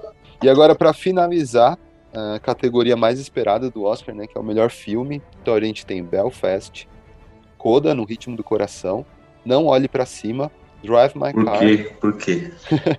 Duna, Ataque dos Cães, King Richard, Criando Campeãs, Amor Sublime Amor, Licorice Pizza e Beco do, Pesa... de Pesa- Beco do Pesadelo. eu estou muito surpreso com Beca do Pesadelo. Amei o filme, gostei muito do filme, mas eu fiquei surpreso demais. Ele tá se. É, eu- sabe qual, qual a sensação que quando eu saí do filme? Eu, tipo, cara, eu preciso ter esse filme, em essa mídia física, ter um DVD em casa. Porque eu quero ver, rever. Óbvio, hoje, é- hoje em dia tem streaming. Mas eu quero ter a mídia, a, a- a- a- mídia física desse filme, cara, porque é muito bonito, muito bom, muito bom. Aí, assim, eu preciso ver o Lecor Pizza. Tô, muito, tô muito ansioso pra ver esse filme. É, eu Ó, queria muito pra- que esse filme ganhasse. Muito, muito mesmo, porque eu sou. Nossa, eu sou o Thomas Anderson na vida, assim. né? Eu amo Fanboy, ele fanboy. demais, sou fanboy no último. Eu queria muito que ele ganhasse, mas eu, eu, eu acho difícil, talvez, a Jenny Campion ganhar roteiro, direção e melhor filme. Eu acho que aqui pode dar uma coisa meio bizarra. Eu tô meio pessimista com esse melhor filme aqui. Eu, eu tô iludido, igual o André. Eu, eu tô iludido. Eu tô bem iludido. Tô iludido.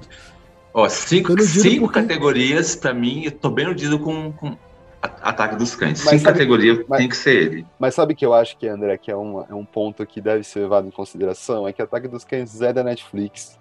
E eu duvido que o É. Oscar vai dar tanta moral pra Netflix assim. Eu acho que pode muito Esse é ganhar o medo. Mas, mas que tá é é mudando, é gente. Mas tá Esse é mudando é isso. Mas tá mudando essa. essa Por isso, por isso essa- que eu acho é, essa é visão. possível. O, o irlandês lá teve 10 indicações e não levou nada. Ah, mas, É, não, mas, mas aí é, é o que a gente já falou, tem a, tem a ala internacional, tem outras coisas que É, pode ser. é. Cara, eu, eu- acho, eu acho, eu acho que Belfast não deve levar. Cara, ele não foi indicado pra montagem, cara. Ele não foi misericórdia. indicado né? pra, ele foi indicado um- uma série de categorias técnicas importantes. É igual que eu acho bizarro o Villeneuve não ter sido indicado pra diretor. Mas enfim. Eu acho, né, sinceramente, Gustavo, pelo que eu vi na Variety, na, nas- eh, tipo, em outras, outros, outras mídias, o Belfast é o que tá disputando, na verdade. É o que todo mundo É. aponta como disputa. Tá entre ele e Ataque dos Cães. Talvez em terceiro pódio ali vem o Amor Sublime Amor. Amor Sublime Amor do Spielberg, exatamente esse. Amor Sublime Amor do Spielberg. Então Mas, ó, entre os três. E eu acho que pode dar Belfast ou Amor Sublime Amor.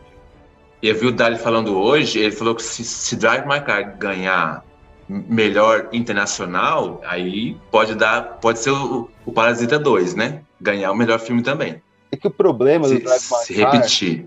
é que ele é muito diferente. É um filme muito mais difícil do que o Parasita. O Parasita era um filme que todo mundo podia ver, assim, se divertir. O Sim. Drive My Car não, ele é um filme difícil de ver. Pelo tempo, É. pela temática. Eu acho muito difícil o Drive My Car ganhar. É, vamos ver, né? Eu, eu tô iludido, então, ixi, tô iludido, iludido, iludido. Então é isso, meus queridos ouvintes. É, é, essa, essa foi apenas a nossa. a- anunciando aqui o que aconteceu aí nessa última semana, nessa última terça-feira, não foi? Que teve aí o lançamento, a divulgação dos candidatos. Voltamos a um próximo episódio falando aí sobre as apostas. Isso será feito uma semana antes do, da cerimônia do Oscar. Então, já estamos aqui. Combinaram todo mundo tá- voltar para aposta? Combinado. Combinadíssimo. Combinadíssimo. Ah. Pra tirar o título da Samara, então. né? É, faltou. Temos que ter o Roberto e a Samara. Valeu, meus queridos ouvintes, e até a próxima.